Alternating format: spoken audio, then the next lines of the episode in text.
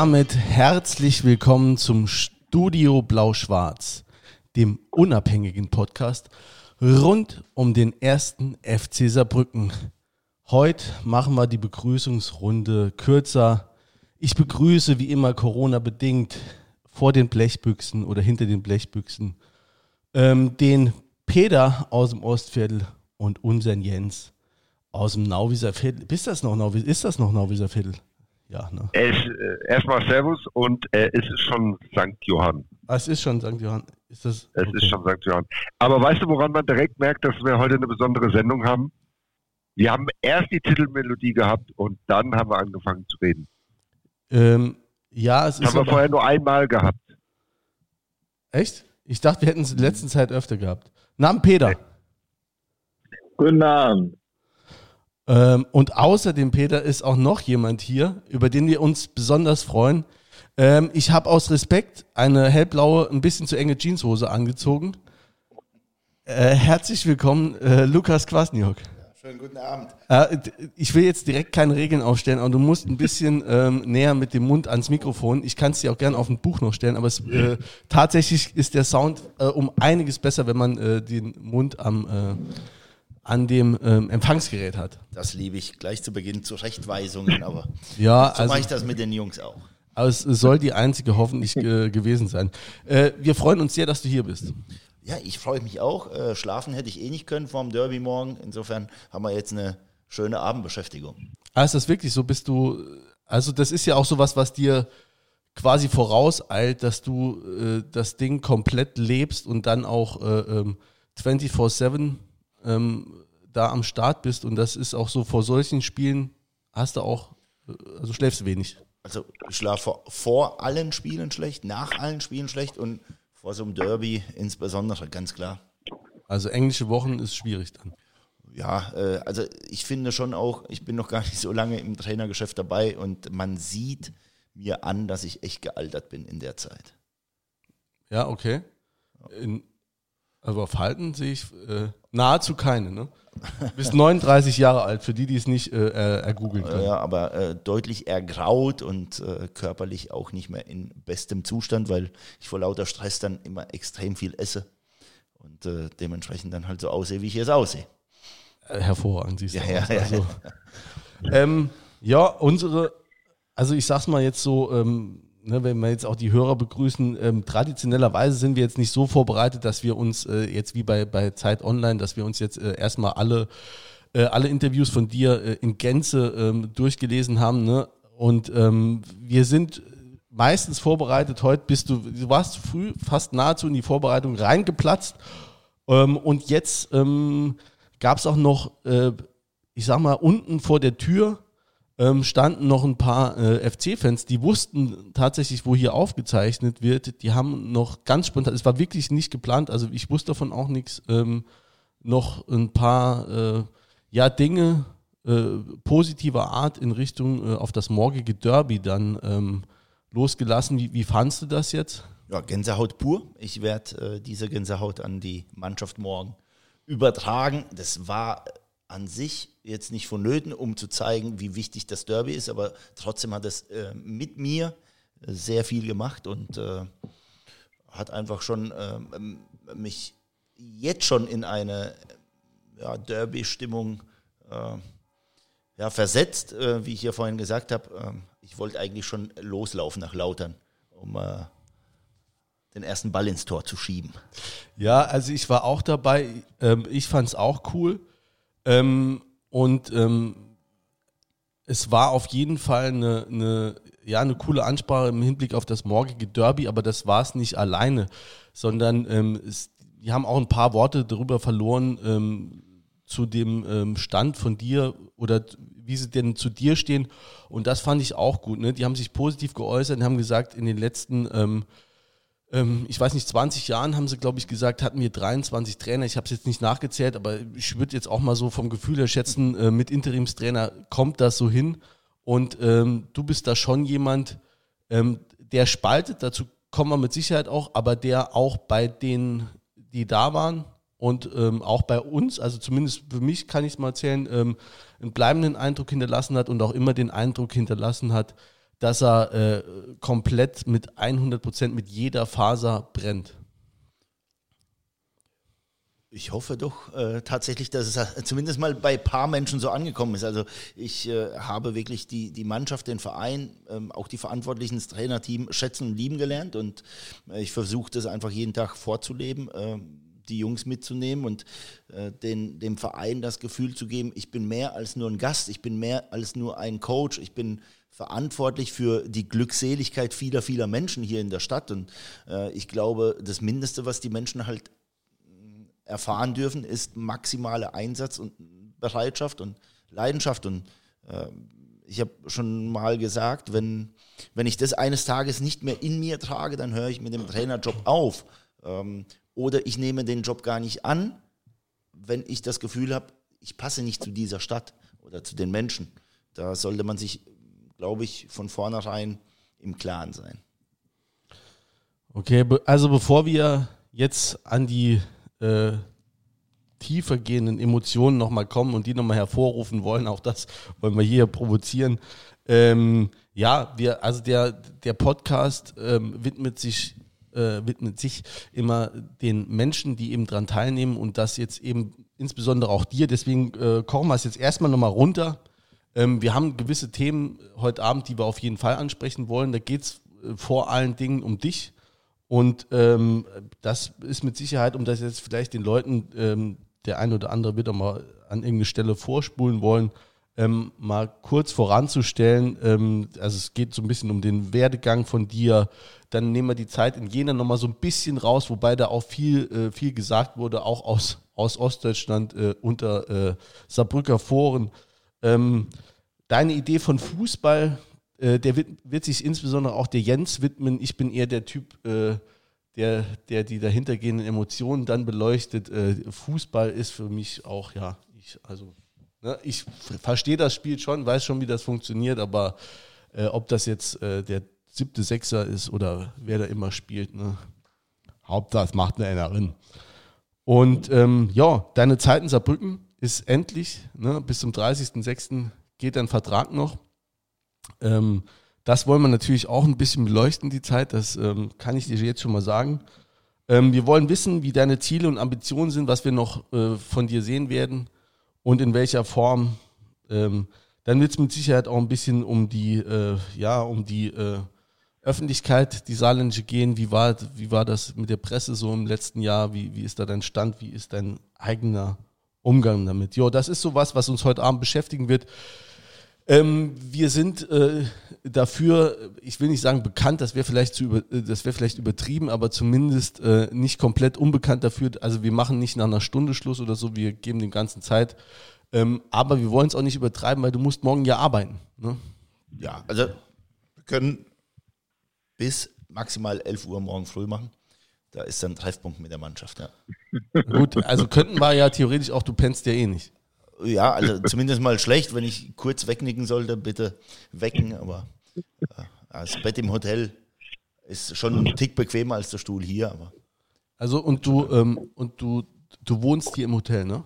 Ja, ja. Okay, ähm, Familie ist, ähm, also ich, ich fange einfach mal so an, eine Familie besteht aus deiner Frau ne? und äh, obwohl du erst 39 bist, aus äh, einem 14-jährigen und einem 17-jährigen Kind, beides äh, äh, Jungs, oder? Nee, äh, der Ältere ist ein Junge, der wird jetzt 18 im Juni und die Tochter wird 15. Äh, auch im Juni und ich habe gedacht, wenn ich früh anfange, sind sie früh aus dem Haus wieder. Und dem ist auch so, die Tochter geht jetzt in die USA, ne? Hast du tatsächlich, tatsächlich jetzt für ein Jahr und äh, freut sie sich natürlich. ich habe natürlich im, im Flachs irgendwann mal Ende vergangenen Jahres gesagt, du Schatz, natürlich, wir erfüllen dir deine Wünsche und mach das mal. Und jetzt, je näher es kommt, desto mehr geht mir natürlich jetzt äh, die Muffe.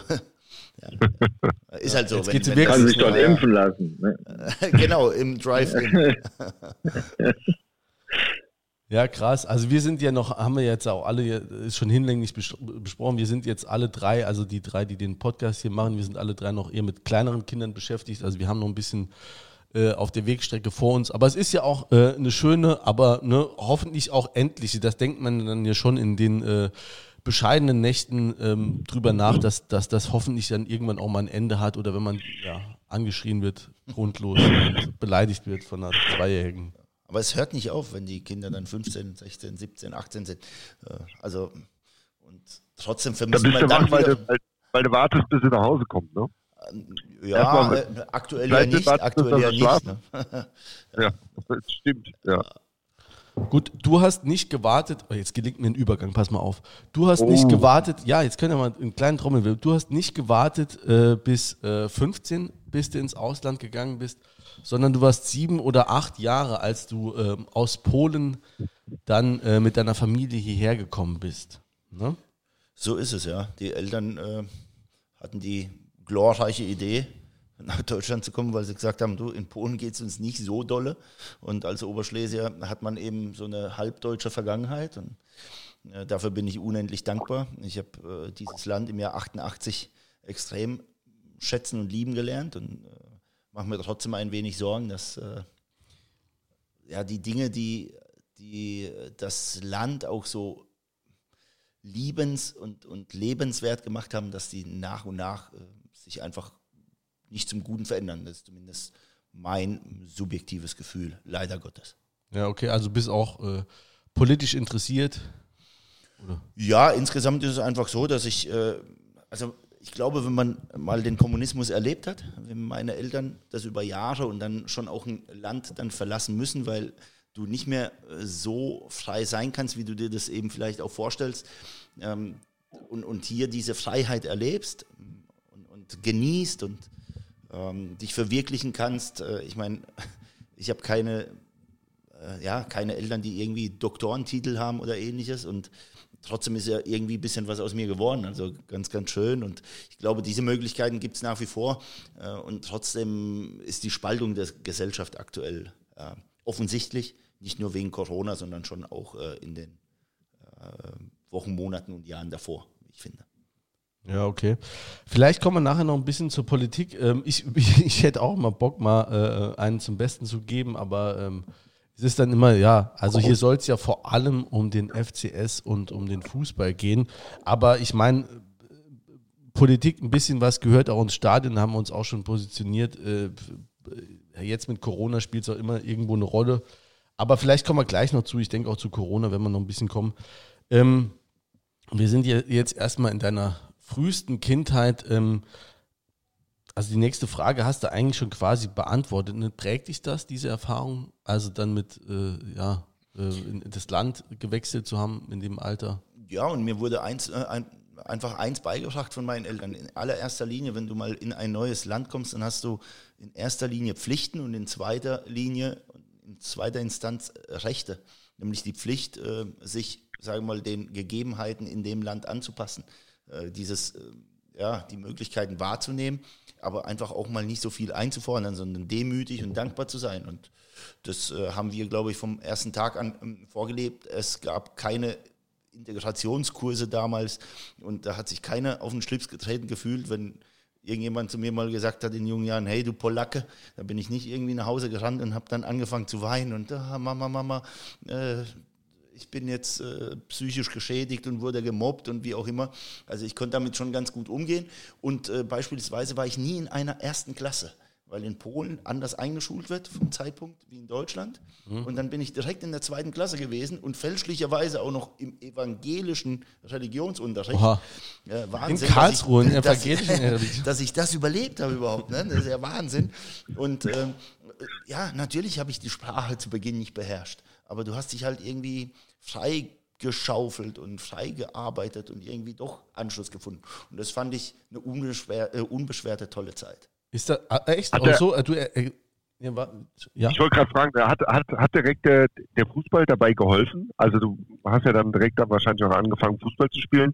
Hat es geholfen, anzukommen mit den Klar, auf jeden Fall. Also es war äh, nur so, in, in äh, Deutschland beziehungsweise in Polen gab es zum damaligen Zeitpunkt noch keine so Juniorenmannschaften, Ausbildung und so weiter.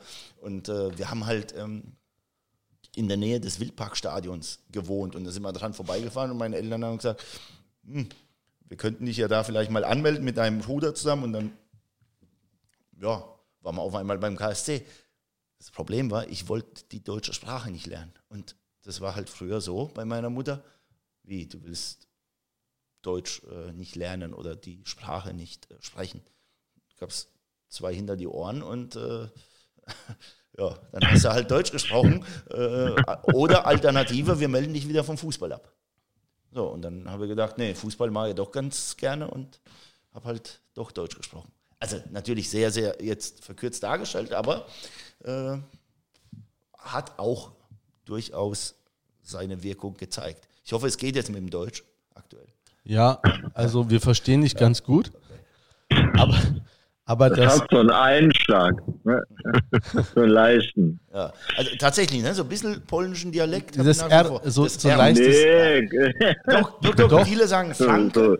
Äh, und ja, ich habe auch überlegt, ob es die Gegend ist, also Karlsruhe oder, aber äh, einer Ja, meiner besten Karlsruhe, Freunde oder? ist aus, äh, Hätte ich jetzt gesagt. was?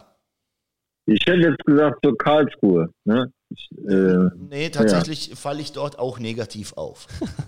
okay. Aber nicht wegen dem Dialekt. ähm, nee, ein Freund von mir, der ist, äh, der, der ist auch ähm, aus äh, Jelenia Gora.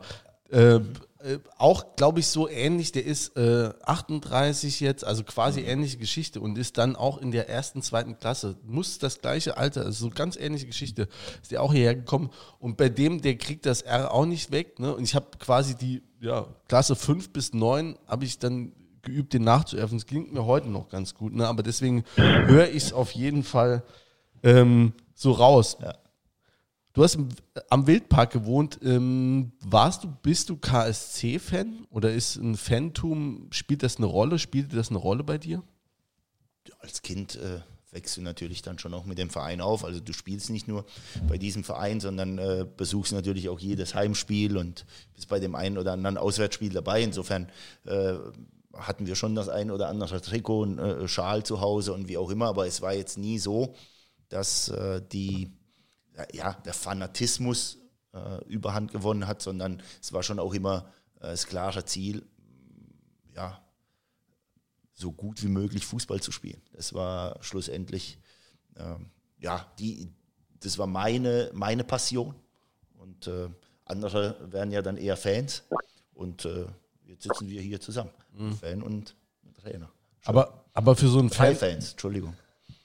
Ja, aber, aber für so ein Fantum hast du, also kannst du nachvollziehen oder denkst du so, hä, das verstehe ich nicht. Wie, wie, wie kann ich meine Freizeit für so ein, für sowas opfern oder ist dir das schon, also kannst du schon nachvollziehen? Ja, also ich finde, äh, jeder Mensch ähm, hat, hat so eine Passion und eben auch eine Begabung. Und das ist ja schon auch äh, etwas, äh, was ganz, Spezielles, ganz Besonderes.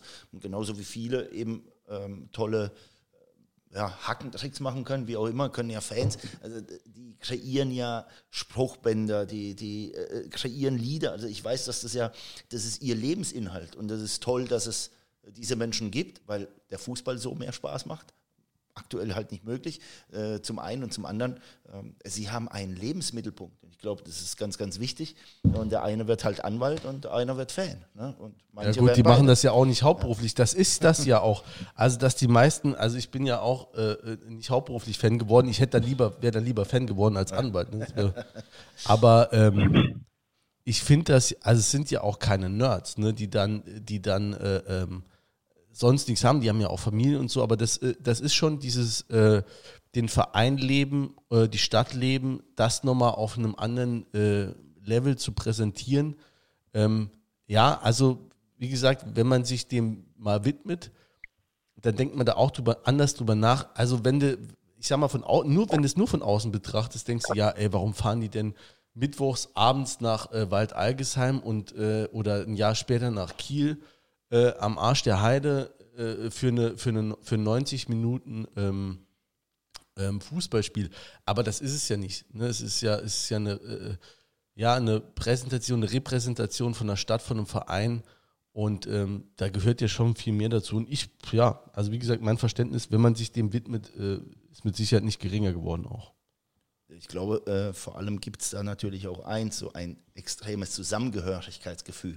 Und das ist äh, schon etwas, was dir extrem viel gibt. Also über den Fußball, über diese 90 Minuten hinaus. Und das ist, deswegen kann ich das extrem gut nachvollziehen. Äh, mir ist eben die Zeit nach den 90 Minuten mit meinem Trainerteam zum Beispiel auch extrem wichtig. Und äh, so ist ja, weil ich da dieses Gefühl habe, ich bin in einer Gruppe etwas wert. Und deswegen gibt es ja diese unterschiedlichen Gruppierungen innerhalb eines Vereins auch. Und äh, du hast einfach das Gefühl, wichtig zu sein und äh, etwas zu verändern, etwas zu unterstützen. Und äh, das ist schon etwas, äh, wie gesagt, was ich absolut nachvollziehen kann. Ähm, apropos, da muss ich einen kleinen äh, Gruß loswerden. Ähm, du hast eben auch gesagt, ihr habt vom Trainerteam auch zwei Kasten Bier geschenkt bekommen, ne, für morgen, wenn es denn geklappt hat. Ähm, auch uns hat, äh, ja, hat ein äh, freudiges Ereignis ereilt, nämlich gestern kam ein äh, Mitglied des Fanclubs äh, Sardomasus, ähm, überraschenderweise mit zwei A geschrieben, wie der gleichnamige Fluss, ähm, und hat uns äh, in, äh, eine Kiste, also auch dem Studioplau Schwarz, auch euch zwar natürlich, Peter und Jens, äh, eine Kiste Sabrika Helles, Sabrika du Geiler, vorbeigebracht. Liebe Grüße gehen deswegen natürlich an die Sadomasus raus. Äh, vielen Dank dafür. Da können wir ja auch ja. mal anstoßen. Ne? Genau. Prosit.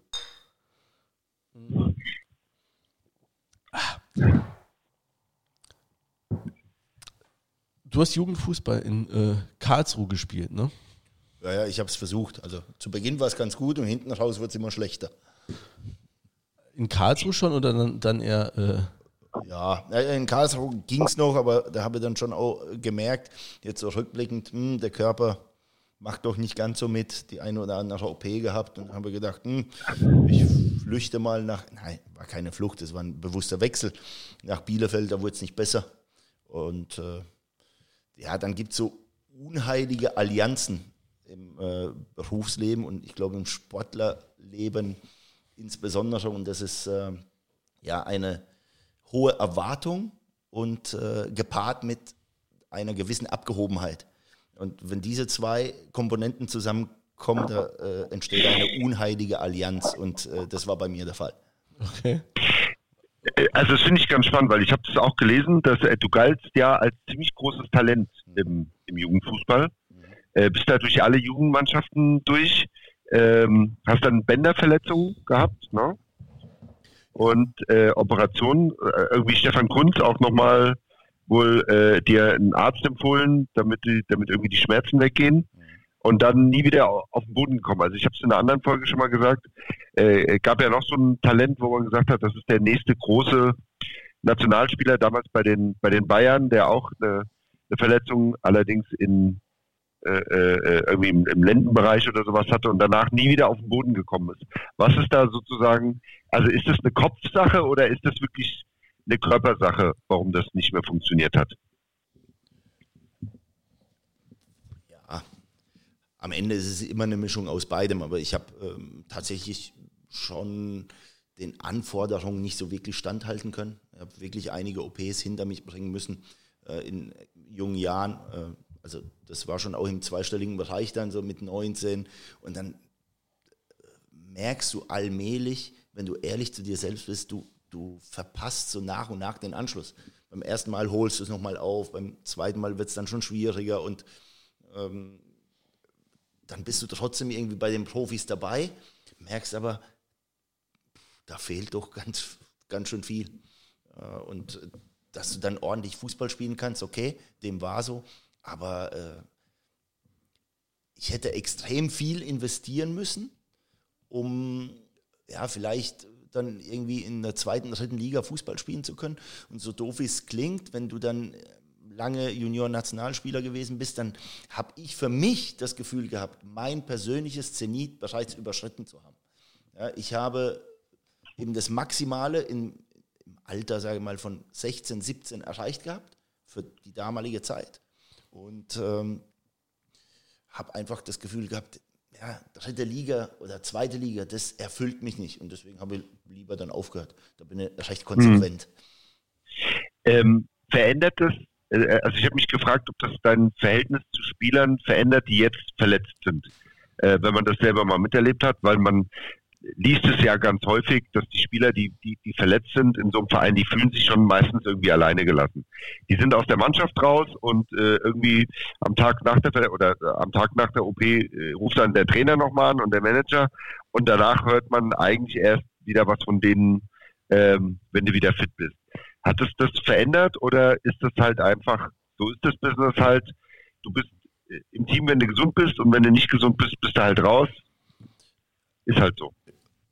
Ja, also es wäre jetzt schon auch gelogen und ich will so ehrlich wie möglich hier antworten, äh, dass ich jetzt äh, bei einem verletzten Spieler mich äh, dreimal die Woche dann melde und sage, beispielsweise ähm, Basti Bösel, dem es jetzt schon lange nicht gut geht, aber glücklicherweise sind die Wege ja auch kurz. Also die Jungs sind während der Reha-Zeit dann schon auch oft da, die Bürotür ist offen. Also der Smalltalk entsteht, weil die Jungs dann vor Ort sind, aber jetzt nicht, weil ich nochmal ähm, zusätzlich zum Hörer greife und, und äh, frage, und Basti, wie war die Untersuchung? Weil ich schon auch glaube, das ist ein schmaler Grad zwischen ähm, Interesse an einem Spieler und an der Verletzung und äh, einem auch mal irgendwann auf den Zeiger zu gehen. Also äh, insgesamt bin ich, glaube ich, schon sehr ja, sensibel in, in, diesen Dingen. Ähm, also auf der einen Seite erwarte ich, dass die Jungs äh, wirklich auch auf die Zähne beißen äh, sich mal durchquälen. Auf der anderen Seite, äh, ja, wie soll ich das sagen? Bjarne Tölken, Basti Bösel, das tut mir im Herzen weh, wenn diese Spieler einfach im Beruf nicht nachgehen können. Also es geht anderen natürlich auch in anderen Berufszweigen, wenn sie dann, äh, weiß ich jetzt nicht, einen gebrochenen Arm haben oder ähnliches und, und eben nicht mehr am Band stehen können, aber äh, ja, das sind Spieler von mir und bei so einer kleineren Verletzung können alle damit ganz gut umgehen, aber so schwerwiegende Rückschläge, das ist schon etwas, wo du dann mitleidest. Mhm. Ja, das ist dann so die soziale Ader, ne? Hast du, glaube ich, auch in einem SZ-Interview oder, oder im Kicker-Interview gesagt. Also es, das ist auch, fällt dir dann auch schwer, Spielern zu sagen, dass es nicht mehr reicht. Ne? Also das ist ja was anderes als jetzt die Verletzung. Das ist ja dann nur eine temporäre Pause, aber das ist dann die soziale Ader bei dir, oder? Ja, äh, deswegen, wenn ich mir das immer aussuchen dürfte, dann würde ich immer nur 18 gestandene Feldspieler im Kader haben, plus drei Torhüter und vier Jugendspieler. Genau aus dem Grund, ähm, weil, weil du einfach einen deutlich persönlicheren Bezug zu den Spielern haben kannst und ähm, die Spieler haben eine andere Wertschätzung, mehr Wertschätzung, wenn du 28 Spieler einfach im Kader hast äh, hinzu kommt, du musst nicht so viele enttäuschen äh, am Wochenende. Das ist einfach so, den Jungs zu sagen, hey, äh, du spielst jetzt nicht. Ich weiß, das sind Profis und die müssen das immer akzeptieren und sie verdienen Geld, ja, aber in erster Linie steckt da ein Mensch dahinter. Und das war einer der Gründe, ich glaube, wir kommen äh, später nochmal dazu, äh, warum es auch dann irgendwann in Jena im zweiten Jahr nicht geklappt hatte. Ähm, der eigentliche Grund war die soziale Ader. Ich habe Spieler verpflichtet, die überwiegend schon gescheitert waren oder aus der Oberliga oder äh, nach Verletzungen keinen Verein mehr gefunden haben. Das war der Ansatz großer Talente, ähm, die, die einfach nochmal eine zweite und dritte Chance gesucht haben. Und äh, leider habe ich einfach ein paar zu viele davon verpflichtet. Also ein paar gestandene. Ja. Darmstadt ist ja mit so, äh, mit so einer Riege von Gescheiterten damals in die erste Liga aufgestiegen, ne? Ja, ich glaube nur in einer anderen Altersstruktur. Wir hatten okay. auch sehr, sehr viele junge, äh, unreife Spieler und haben es nicht geschafft, eine gute, gestandene Achse zusammenzubekommen, die für die anderen eine gute Orientierung ist. Und so kam eins zum anderen, aber Vielleicht kommen wir ja später nochmal drauf zu sprechen. Hoffentlich bestimmt, natürlich nicht. Bestimmt. Aber Jule, darf ich, da, darf ich da gerade eine Frage, die ich mir eigentlich für später äh, aufgehoben äh, hatte, aber an der Stelle finde ich passt sie ganz gut. Ähm, wie gehst du dann mit Spielern um, die du in so eine Trainingsgruppe 2 schicken musst? Oh, ja. das wäre auch, ich hatte es mir gerade schon. Ei, ei, äh, ja, also ähm, tatsächlich war das. Wir standen ja so ein bisschen am Scheideweg. Wir haben eine fantastische erste Phase, glaube ich, die ersten 10, 12 Spiele, 13 Spiele und dann hast du schon auch gemerkt, war die Euphorie, im, das merken Fans und Zuschauer jetzt nicht sofort, aber im Training merkst du, hm, es kristallisiert sich so ein wenig, äh, ja, die, Formation heraus, beziehungsweise die 15, 16, 17 Spieler, die zum Einsatz kommen. Und ich glaube, man muss heutzutage einfach differenzieren. Du unterschreibst einen Vertrag nicht mehr für ein Jahr, sondern eigentlich für ein halbes Jahr. Das ist, klingt jetzt erstmal krass, aber äh, es gibt nun mal zwei Transferperioden. Und äh, Fußballer neigen sehr, sehr schnell dazu, wenn sie nicht mehr die erste Wahl sind, äh, nachzulassen und sich anderweitig zu orientieren, einen anderen Verein eben auch zu suchen. Und äh, in dem Fall war es einfach so, der Kader aufgrund der Neuverpflichtung im Sommer und des bereits vorhandenen Kaders aus der Regionalliga war einfach ein Tick zu, zu groß aber in der Spitze nicht gut genug, beziehungsweise die, die Jungs, die dann hinten so nach und nach abgefallen sind, ähm, haben ja das Trainingsniveau nicht mehr aufrechterhalten können. Und ich glaube, es ist dann einfach besser, den Jungs das zu sagen und auch mit Taten zu untermauern. Äh, das ist nicht leicht. In dem Fall muss man sagen, haben wir das Gespräch zusammen, also Co-Trainer, Trainer und Sportdirektor dann auch geführt und der Sportdirektor Jürgen Luginger ist dann der Boss und der hat dann das Gespräch auch federführend übernommen und sie darüber informiert. Das ist keine schöne Sache, definitiv, aber es ist eben auch nicht schön, wenn der Trainer freigestellt wird. Das ist dann part of the job, ähm, nur nicht schön. Ja. Gut, gibt es aber insgesamt ja relativ selten mittlerweile die, so eine Trainingsgruppe 2, ne? oder ja, ist das? Ich glaube, also bei uns wäre die auch nicht entstanden, wenn die zweite Mannschaft nicht in Quarantäne gewesen wäre. Okay. Äh, also nicht in Quarantäne, sondern in der Pause. Äh, wir haben einfach keine zweite Mannschaft, die auf so einem Niveau Fußball spielt, dass die Jungs dann in der zweiten Mannschaft teilnehmen können. Also sie haben sich 0,0 in irgendeiner Form was zu Schulden kommen lassen, sondern ich wollte in der Spitze ähm, Dinge verbessern. Äh, wir haben dann Biane verpflichtet, der, der ein Top-Drittligaspieler ist und Julian Günther Schmidt und da waren zu viele Spieler da und ich wollte einfach eine neue Dynamik äh, herstellen. Ja. Da, da, also wir haben hier, also das ist ja dann unser, unser äh, Freizeitjob quasi, wir mutmaßen äh, über Sachen, die du so entscheidest oder die, die so äh, da oben passieren. Ja. Ähm, haben wir hier auch äh, extrem oder, oder, viel darüber diskutiert, ne, wie wir das mit der Trainingsgruppe 2 verstehen dürfen. Äh, und dann haben wir eine, oder es wurde einfach mal diskutiert, ist das dann tatsächlich nur eine, will der Trainer nur die zwei, drei Prozent mehr rauskitzeln, dadurch, dass er, äh, dass er eine, einen, einen, kleineren Haufen hat? Oder, oder ist es dann, ähm, ich glaube, Peter, das hast du dann auch gesagt oder gemutmaßt, äh, ist da irgendein Fehlverhalten von den, von den äh, äh Mitgliedern der Trainingsgruppe 2 vorausgegangen? Peter, vielleicht kannst du. Also genau, also Fehlverhalten jetzt nicht in dem Sinn, dass die wirklich jetzt schon ständig zu spät kommen oder irgendwie oder, oder besoffen ins Training kommen oder irgendwie sowas, sondern halt eben dann sich halt so, so ein bisschen hängen lassen und dann, dass dann, äh, also dass dann insgesamt in, in, der, in der Gruppe die Spannung einfach schwerer aufrechtzuerhalten ist.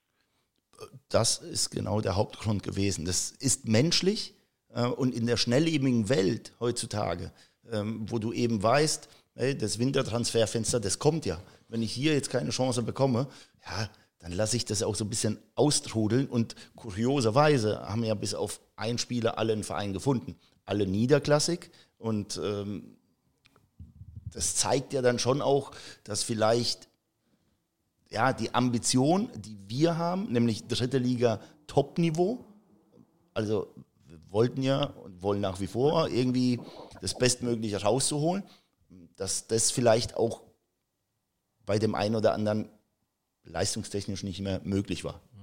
Also Rasim Bulic hat noch keinen Job gefunden, ne, wenn ich, äh, oder? Ja, aber der Rasim ist auch bei uns und man muss sagen, er hatte ein bisschen eine schwierigere Phase, auch ähm, hat leider seinen, ja, einen, einen, tragischen Schicksalsschlag gehabt, so rund um das äh, Leverkusen-Spiel und ähm, da hat er auch ein bisschen Zeit und Orientierungshilfe gebraucht und ist jetzt seit vier Wochen auch wieder top was die Trainingsleistung angeht. Und äh, alle anderen haben tatsächlich, glaube ich, Unterschlupf. Ja, also äh, Christopher Schorch wurde, äh, wurde dann ja auch in Fankreisen immer, also waren oder ist ein sehr beliebter, war sehr beliebter Spieler, als er bei uns war. Und da wurde ja auch oftmals äh, gesagt, ja, okay, ähm, wie, also geht der da krass, dass der das Risiko eingeht oder nee, eigentlich wurde gesagt, der muss spielen, ne? Das ist äh, so ein super Typ. Ähm, da haben wir auch, das haben wir auch äh, kontrovers diskutiert. Ne? Also wir hatten da auch, sage ich mal, eine bisschen andere Ansicht. Ähm, also wir waren da eher so ein bisschen auf Wir hatten gesagt, wie wir dann die ersten Testspiele gesehen haben und dann ungefähr eine Idee hatten von dem Fußball, der jetzt gespielt werden soll, dann hatten wir gesagt, da wird er es schwer haben. Ja. So. Ich wollte uns nicht so selbst loben, Peter, so. aber ja. Ja, aber kann man ja ruhig mal. Ne? Also hast du dann, wenn du so eine Entscheidung triffst und der geht dann nach Wuppertal und äh, ich meine, du nimmst jetzt erstmal einen Türke, der du weißt nicht genau, ersetzt der den, wenn der sich verletzt, ist das, also das ist ja schon immer ein Risiko, dass du eingehst. Nimmst du das bewusst in Kauf? Das ganze Leben ist ja irgendwo ein Risiko. Wir können ja nicht alle Risiken ausschließen. Aber wir können natürlich äh, sagen, wir haben jetzt 30 Spieler und oh, alles ist toll. Und wenn sich 15 verletzen, dann haben wir immer noch 15. Ja, also so, so spielt das Leben nicht, zumindest nicht in meiner Gedankenwelt. Ja, bist du da so klar oder hast du auch Zweifel? ich bin da klar und weiß, wenn ich Entscheidungen treffe, dann kann sie natürlich auch mal nach hinten losgehen. Aber äh, das, das ist wie auf dem Feld. Das sind immer die Liebsten, die dann immer rückwärts spielen äh, zum Torhüter und haben dann eine Passquote von 95 Prozent, statistisch gesehen. Und in, der Mehrwert für Spiel ist gleich. Toni Groß. also ich, ich war eher äh, ja, hier ja. beim FCS. Oh, jetzt kommt Toni Groß. Ich glaube, der kann schon mal das ein oder andere Bällchen nach vorne spielen. Deswegen stehst du ja. auf Tim Golley. Ach ja, äh, Tim ist natürlich ein schlampiges Genie. Äh, wir haben aber schon auch einen äh, guten Draht zueinander, in, extrem viel invest. Ich sage ihm immer, äh, hör mal Tim, du bist der einzige Spieler, äh, also mit ihm spreche ich mehr als mit dem Kapitän Manu Zeit.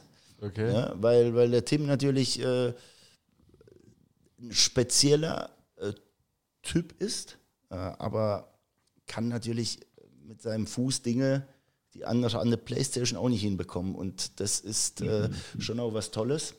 Ähm, ja, und er war eben auch ein ganz wichtiger Teil der ersten Saisonphase, als wir so brilliert haben und die Liga so, so ein wenig überrannt haben, weil er einfach für, für einen besonderen Moment dann auch äh, ja, zu haben war und in der Lage war, den eben auch zu spielen. Problem, der Körper macht auch nicht dauerhaft mit. Und wenn der Körper dann dauerhaft nicht mitmacht, macht der Kopf nicht immer mit und so kommt eins zum anderen. Aber eins ist gewiss, der ist morgen im Kader, weil er äh, nach langer, langer Zeit, weil er auch eine gewisse Qualität äh, besitzt. Und das ist auch so eine gewisse äh, Fußballer-Schlitzohrigkeit. Oder Deutsch, also in Fans stehen, würde man sagen, er kann auch so ein kleiner Assi mal sein. Drecksack, ja. Ähm, der ist übrigens ähm, der, der. Wenn wir jetzt ja schon. Ja, ja ne, Peter. Also ich dachte, wenn, wenn, ja, wenn wir schon unseren kompletten Zeitplan jetzt nach fünf Minuten über den Haufen. Nee, wir kommen nochmal zurück, wir kommen noch mal zurück, Peter. Ich wollte nämlich dann, hier äh, noch ein paar andere Sachen. Ja, aber dann äh, will ich auch nochmal, weil du vorher gesagt hast, mit der, mit der Achse, dass das so wichtig ist, das erklärt dann zum Beispiel, das ist nämlich auch so ein Ding, was so in, in Fankreisen, oder zumindest mal in Internet-Fankreisen, immer so heißt, ja, ne, der lässt dann immer dieselben spielen oder warum lässt der immer den spielen? Da fällt mir jetzt gerade auch, weil, weil jetzt auch Thema Körperlichkeit oder, oder ähm, so ein Thema ist, äh, der Sebastian Jakob ein, der sagt, der, der, dass er noch nie so fit war und äh, der ja auch wirklich eigentlich fast jedes Spiel gemacht hat und natürlich da auch mal Spiele dabei hat, also äh, ne, seine, seine Trefferquote von am Anfang, die hat er jetzt nicht mehr aber äh, durch die Art, wie er spielt, ja doch, doch sehr wichtig ist eben für die Mannschaft, so als erster Anläufer. Ähm, aber da heißt eben oft, warum lässt er nicht mal XY spielen oder so. Aber da habe ich jetzt so ausgehört, ist dir eben diese, dieses Achsendenken so wichtig. Ja, in erster Linie ist mir die Leistung mal wichtig. Und äh, meistens sind die Achsenspiele auch im Training gut und dann auch im Spiel und äh, die schützt du länger vielleicht als andere. Ähm, aber das Interessante ist ja, auf der einen Seite beschweren sich Menschen, ich lasse die Achsenspieler zu häufig spielen. Andererseits höre ich immer mal wieder, der wechselt zu viel. Was jetzt? Also das ist das ja. Paradoxe im Fußball. Wie du es machst, ist ja äh, immer nur dann richtig, wenn du gewinnst. Aber das ist auch Teil des Jobs und das weißt du und du musst es einfach nur mit Überzeugung tun. Und äh, Sebi ist genauso wie Manu Zeit. Ähm, Steven Zellner, Sebastian Jakob, Daniel Batz, das ist schon auch ähm, ja, irgendwo die Achse. Bonet Urfero ist ein ganz wichtiger Spieler, auch wenn er nicht jedes Spiel von Beginn an spielt, aber du weißt, was du bekommst und ähm, das ist etwas, was uns ja nicht ganz so schlecht zu Gesicht stand in dieser Saison. Jule, darf ich nochmal zurückdirigieren, weil da ähm, war eigentlich schon, äh, fand ich ein gutes Stichwort. Ähm, das gehört zu dem Job. Du hast ja angefangen, in der sechsten und siebten Liga zu trainieren. Äh, hast eine äh, Ausbildung gemacht als Beamter. Wann war für dich klar, okay, Büro ist ja schön und gut, aber eigentlich gehöre ich doch auf den Fußballplatz? Und äh, konzentrierst dich darauf. War das eher der Zufall, dass du dann doch nochmal in den Jugendbereich vom KSC zurückgegangen bist? Oder war das schon auch forciert im Sinne von, wenn sich da mal eine Möglichkeit ergibt, dann setze ich auch da drauf? Also die Laufbahn als Coach hat völlig zufällig begonnen. Und zwar hatte ich äh, meine letzte OP, ich habe dann im Amateurfußball noch ein bisschen ähm, ja, nebenbei Geld verdient. Weil Sandhausen, ne? Da war der damals äh, 40 Ja, aber Sandhausen, da war ich nur ein halbes Jahr und dann habe ich danach komplett aufgehört. Dann in Rastatt ja. und in Friedrichsthal noch ein bisschen und dann habe ich tolle Freunde, mit denen habe ich bis heute noch Kontakt kennengelernt, wirklich. Aber naja, das Niveau war dann ach, so, so lala. Ja gut, Landesliga, aber Spaß hat's gemacht, dann, Verbandsliga. Ne? Verbandsliga, ja. Genau. Und und dann äh, ging das aber auch nicht. Und ein paar weitere Operationen. Und nach der letzten, da habe ich dann so eine Knorpelzelltransplantation äh, über mich ergehen lassen müssen. Habe gedacht, äh, da war ich 24, ja, jetzt, also jetzt ist dann wahrscheinlich auch mal gut. Und zu dem Zeitpunkt kam, ähm, ja, der Macher des Oberschlesischen Sportvereins Rastatt auf die Idee, mich zu fragen, das war im Dezember, äh, hey, hast du nicht Bock, Trainer zu sein oder zu werden. Und die waren da Tabellenletzter, zwölf Spiele, 12 zu 85 Tore, drei Punkte. Äh, äh, ja, nee, 18 Spiele, 12, äh, genau, 18 Spiele, 12 zu 85 Tore und äh, drei Punkte und ich bin dann zum allerletzten Spiel vor der Winterpause, so nach der OP mit den Krücken gekommen, um mir die Mannschaft anzuschauen. Da haben sie, weiß ich noch ganz genau, Oberschlesischer Sportverein Rastatt gegen den, gegen Welchen Steinach gespielt und die haben 1 zu 10 verloren. An dem Abend habe ich gesagt, die Mannschaft übernehme ich. Äh, Originalgeschichte, äh, war nämlich noch so eine kleine Weihnachtsfeier und habe gesagt, hey, ich bin auf jeden Fall, kicken geht nicht mehr, ich versuch's. Und da bin ich eher reingerutscht. Also es war nie so, dass ich äh, den klaren Plan hatte, irgendwie äh, ja, als Trainer hauptberuflich mein Geld zu verdienen. Ja, aber eine Ambition zum Trainerberuf musst du ja schon gehabt haben. Also sonst, du sagt ja nicht einfach, ja, jemand, ja, du kannst halt nicht mehr kicken, äh, dann mach halt Trainer. Ne? Ja, also, also, das ist noch ein paar liegen unten drunter dann. Ja, also du hast natürlich dann irgendwie schon auch gemerkt, als gelernter Sechser hast du immer ja, anderes Verständnis und Bewusstsein zum Spiel und im Spiel selbst, als jetzt vielleicht der Rechtsaußen. Der ist froh, wenn der Ball da in die Gasse äh, gespielt wird und der kann das Tor machen. An dieser Stelle liebe Grüße an Niklas Schipnowski. Ähm, ja, äh, als Sechser musst du natürlich auch so ein bisschen mitdenken und dann auch so verlängerter Arm des Coaches sein. Und da habe ich mich schon auch in jungen Jahren interessiert, aber ich hatte nie die Ambition, mit 24 meine Trainerlaufbahn zu beginnen. Weil hätte ich sie geplant in irgendeiner Form, hätte ich sie auf jeden Fall nicht beim Tabellenletzten in der Landesliga äh, mit drei Punkten und einem zum damaligen Zeitpunkt wirklich Hühnerhaufen begonnen. Ja, und so bin ich dann reingerutscht und habe gemerkt, hey, es macht mir echt Spaß, vor der Mannschaft zu stehen, sie im Rahmen unserer Möglichkeiten zu entwickeln und äh, nach und nach, ja, äh, habe ich gemerkt, du, das kann ich vielleicht ein bisschen besser als die anderen Dinge. Also die habe ich auch nicht gut gekannt, gekonnt, aber das konnte ich so ein wenig und ja, also, jetzt sitze ich hier. Ja, also wie weit kann man es bringen? ähm, aber nur noch mal zur Einordnung. Also du hast Jugendfußball relativ hoch gespielt, in mhm. Karlsruhe, bist nach Bielefeld gewechselt, mhm. dann nochmal zurück, nach, also krasse Verletzungen zurückgewechselt nach Sandhausen. Dann war es irgendwann klar, das wird nichts mit dem Profifußball. Und dann kam eben diese, ne, diese Chance, als Trainer da einzusteigen. Gleichzeitig oder war das vorher, hast du eine Beamtenlaufbahn eingeschlagen oder eine Ausbildung gemacht zum ähm. Beamten mittleren Dienst? Ja, ja, genau. Ich habe äh, nämlich, ich habe ja vorhin von der unheiligen Allianz äh, gesprochen, Abgehobenheit und hohe Erwartung. Und äh, diese Abgehobenheit hat sich nicht nur auf dem Sportplatz niedergeschlagen, sondern leider Gottes auch äh, ja, in meinem schulischen Leben. Und dann habe ich gedacht, im Halbjahr von Klasse 12 ist es extrem sinnvoll, die Schule abzubrechen. Und das habe ich dann getan. Insofern äh, habe ich eben nur die mittlere Reife und das Abi nie gemacht. Und auch die Fachhochschulreife habe ich um ein halbes Jahr leider Gottes verfehlt oder auch glücklicherweise, wie man es nehmen will. Aber das war eben zu dem Zeitpunkt, als ich in Bielefeld gedacht habe, äh, hey, ich bin der König der Welt, ne? weil du mit 17 irgendwie schon einen Profivertrag hast und denkst, mir kann keiner was. Und da machst du viele entscheidende Fehler. Also nicht schlimm, extrem viel daraus gelernt. Und dann musst du ja irgendwie mal gucken, ja, dann muss ja was lernen. Wenn du dann zurückkommst aus Bielefeld und äh, ja, dann äh, waren nicht mehr so viele Stellen frei und im öffentlichen Dienst haben sie noch gesucht. Und dann haben wir halt tatsächlich Verwaltungsbeamter gelernt und äh, ja, wie man merkt, das passt jetzt wahrscheinlich nicht ganz so zu mir. Hast du aber durchgezogen? Ja, ich habe es durchgezogen, abgeschlossen und dann habe äh, aber schon nach drei Monaten gesagt, sobald ich das Ding abgeschlossen habe, äh, mache ich auf jeden Fall da nicht weiter. Und äh, das ging dann genau so auch weiter und habe dann jahrelang bei IFM Medienanalysen gearbeitet, im, in der Sportsponsoring-Analyse. Die hatten so eine Monopolstellung, beziehungsweise es gab nur noch einen großen Konkurrenten in Köln. Und äh, da konntest du dich sozusagen ohne Kenntnisse über so Schulungen ja, reinarbeiten und äh, mit einer gewissen Sportaffinität hast du das halt auch gepackt. Da war ich fünf, sechs, sieben Jahre bis die Firma dann nach und nach kleiner wurde und hatten sie keine Verwendung mehr für mich.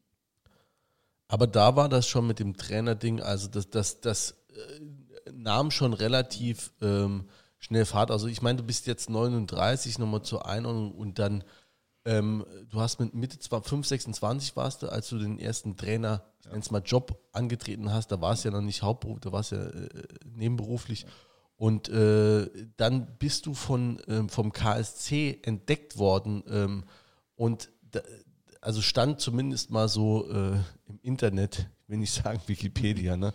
Ähm, aber da habe ich mich schon gefragt, äh, wie, wie, äh, wie wird man denn als Trainer entdeckt? Steht da jemand mal neben der Kabine und denkt, geile Ansprache oder? Äh? Also es sind natürlich dann auch so gefährliche äh, Halbwahrheiten oder gefährliches Halbwissen was da so äh, im Internet dann auch kursiert. Insofern ist ja schön, dass ich die Möglichkeit habe, das auch ähm, ja, zu erklären und klarzustellen. Vor, vor breitem Publikum auch. ja, ich gehe davon aus, dass aktuell die Menschen in Kiel auch zuhören. Ja, aktuell hört noch keiner zu, aber in zwei Stunden, wenn wir es hochladen, vielleicht. Ja. Äh, Im Endeffekt ist es tatsächlich so gewesen, dass ich dann das Glück hatte, ähm, vom OSV Rastatt nach anderthalb Jahren äh, zum TSV Reichenbach zu gehen. Das war im nordbadischen Bereich und ähm, dort, ja, habe ich mich verwirklichen können. Wir hatten nicht so viel Geld, aber ich habe äh, extrem viele junge Spieler, die beim KSC es nicht geschafft haben, ähm, ja, verpflichtet und Vertrag genommen für, weiß nicht, 85 Euro, Mark 50. Und äh, wir haben dann halt ja, einen, glaube ich, recht kurzweiligen Fußball gespielt. Und ich war dort äh, knapp fünf Jahre Trainer beim TSV Reichenbach und äh, so schön die Zeit auch hier ist und wie sie beim KSC war, man muss sagen, die Zeit in Reichenbach, das war die geilste Zeit als Trainer, weil du Trainer sein konntest, äh, ohne flunkern zu müssen. Das war Fußball pur. Äh, ich war, ich war Teil der Truppe und ich musste mich nicht verstecken, wenn ich mal ein Bierchen trinken wollte. Äh, klar, es ist Amateurfußball, aber so stelle ich mir eben auch das Miteinander in einer Mannschaft vor. Im Profifußball in abgespeckter Version versuche ich das nach wie vor umzusetzen, aber es war äh, wie so eine Sekte. Und ich war der Sektenführer. Und deswegen an diese Zeit, liebe Grüße an alle äh, vom TSV. Wirklich, ähm, da bin ich auch, ja, wenn ich dann mal zu Hause bin, äh, so beim Sportfest extrem gerne, weil weil die Menschen dort herzlich sind. Und das hat mich eigentlich dann, ja, äh, darin bestärkt, es im äh, Trainerdasein oder als Trainer einfach auch äh, so, so ein bisschen näher zu beleuchten und zu versuchen. Und äh, fairerweise muss man sagen, der Ede Becker, der NLZ-Leiter, ist beim KSC, der ist Ehrenmitglied beim TSV Reichenbach, das ist sein Heimatverein. Und da war es dann halt so, der hat jetzt den TSV Reichenbach nicht wöchentlich verfolgt, aber hat dann irgendwie doch über drei Ecken gehört, hm, ja, so schlecht machen die das wohl nicht. Irgendwann ist eine Stelle frei geworden. Dann hat er mich gefragt, ob ich mir das so vorstellen kann.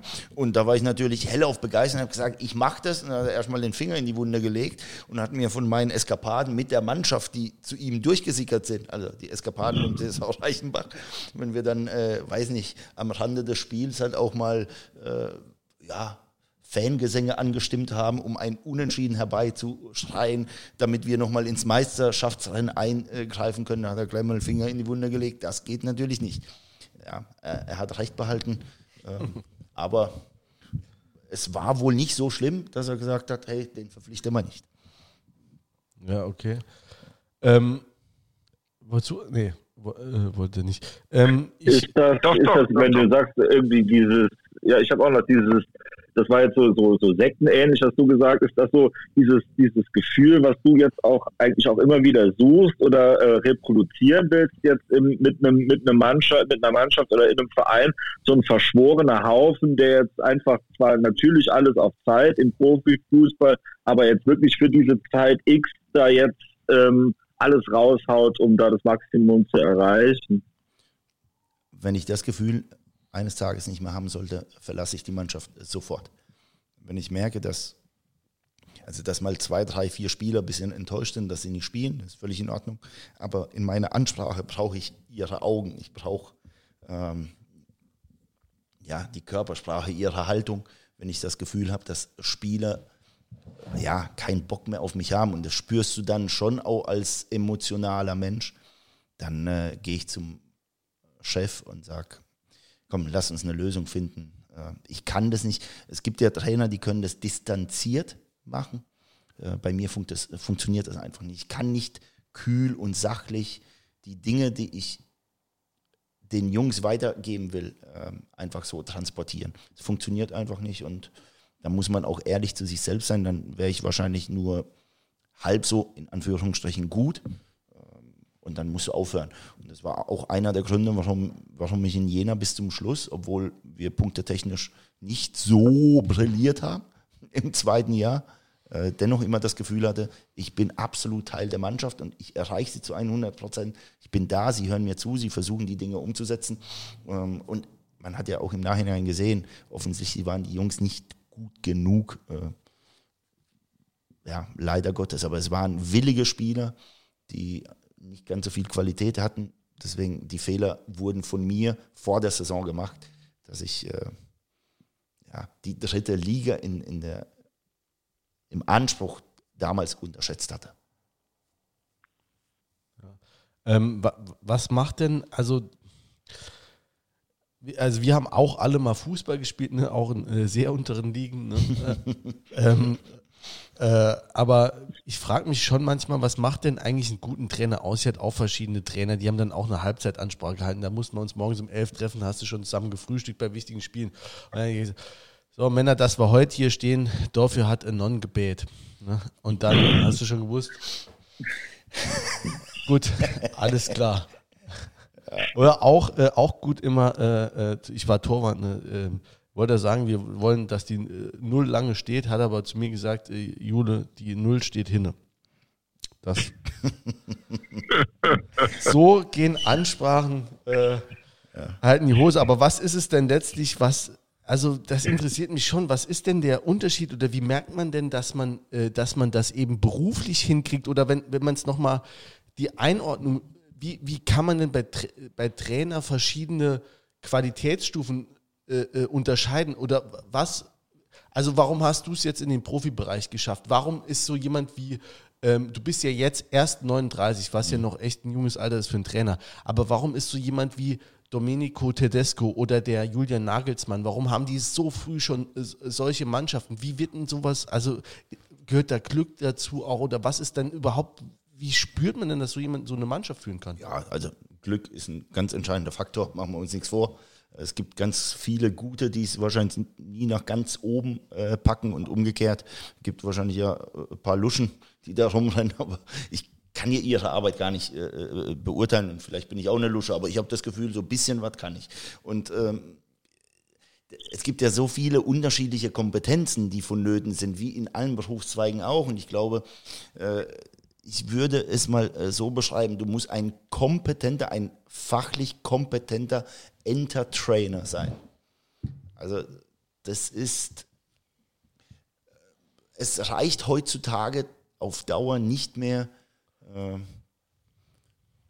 ja, jeden Tag das Gleiche zu trainieren, den Jungs ein bisschen was zu erzählen, ohne dass du sie dafür begeistern kannst. Deren Welt hat sich verändert. Sie, sie werden jeden Tag von so vielen äh, Nachrichten überschwemmt. Sie leben in einer anderen Welt.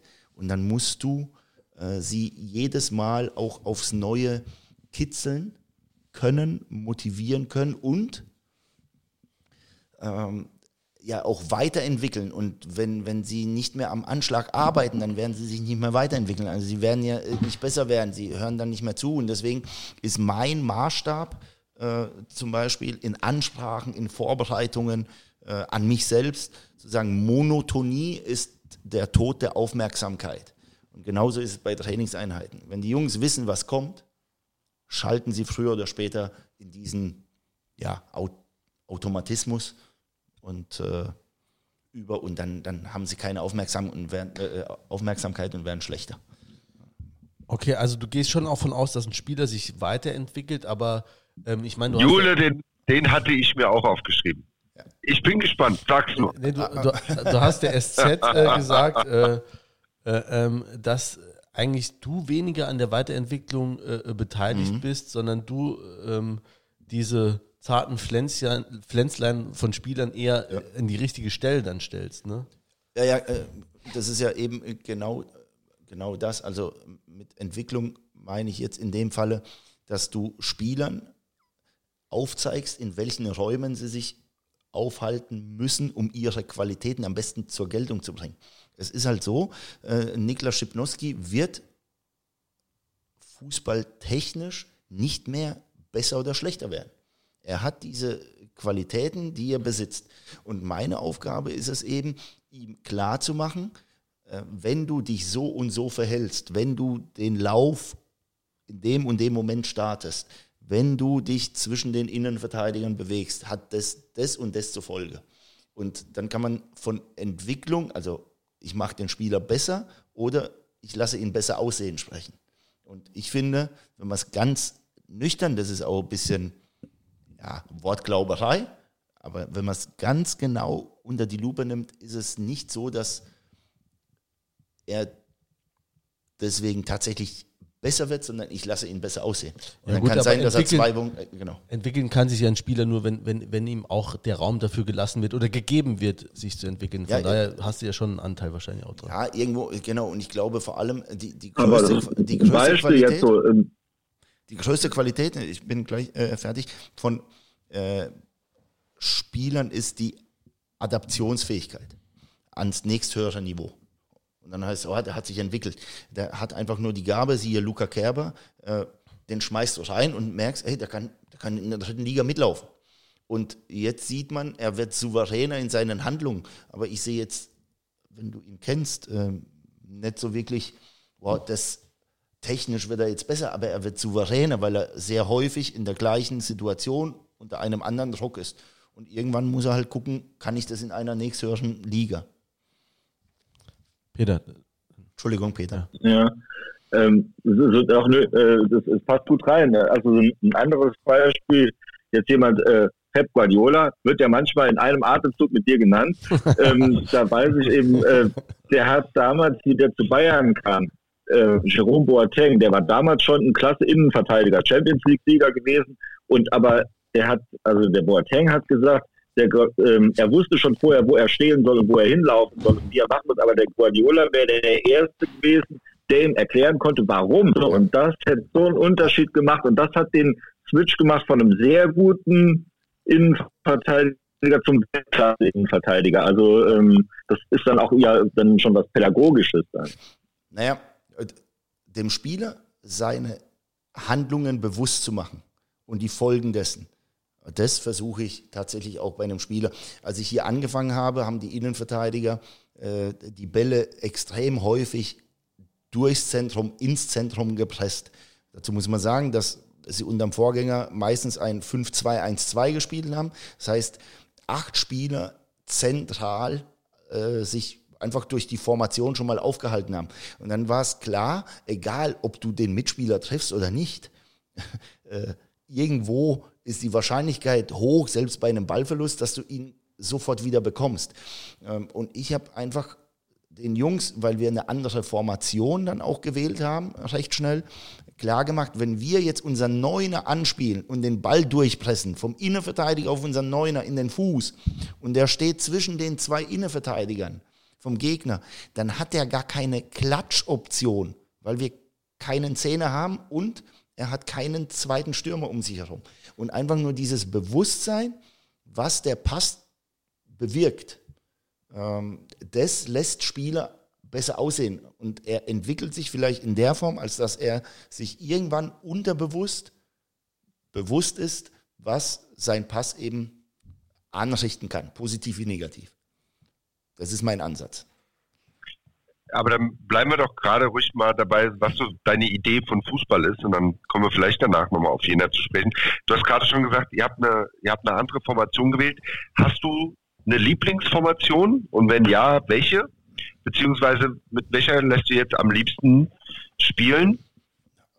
Also grundsätzlich habe ich keine Lieblingsformation. Ähm, ich glaube nur, wenn du hoch attackieren, anlaufen willst, ähm, macht ein 4-3-3 schon auch Sinn, weil du die Breite gut abgedeckt hast. Du hast fünf Spieler schon, die ja, den Gegner eben in vorderster Reihe äh, unter Druck setzen können.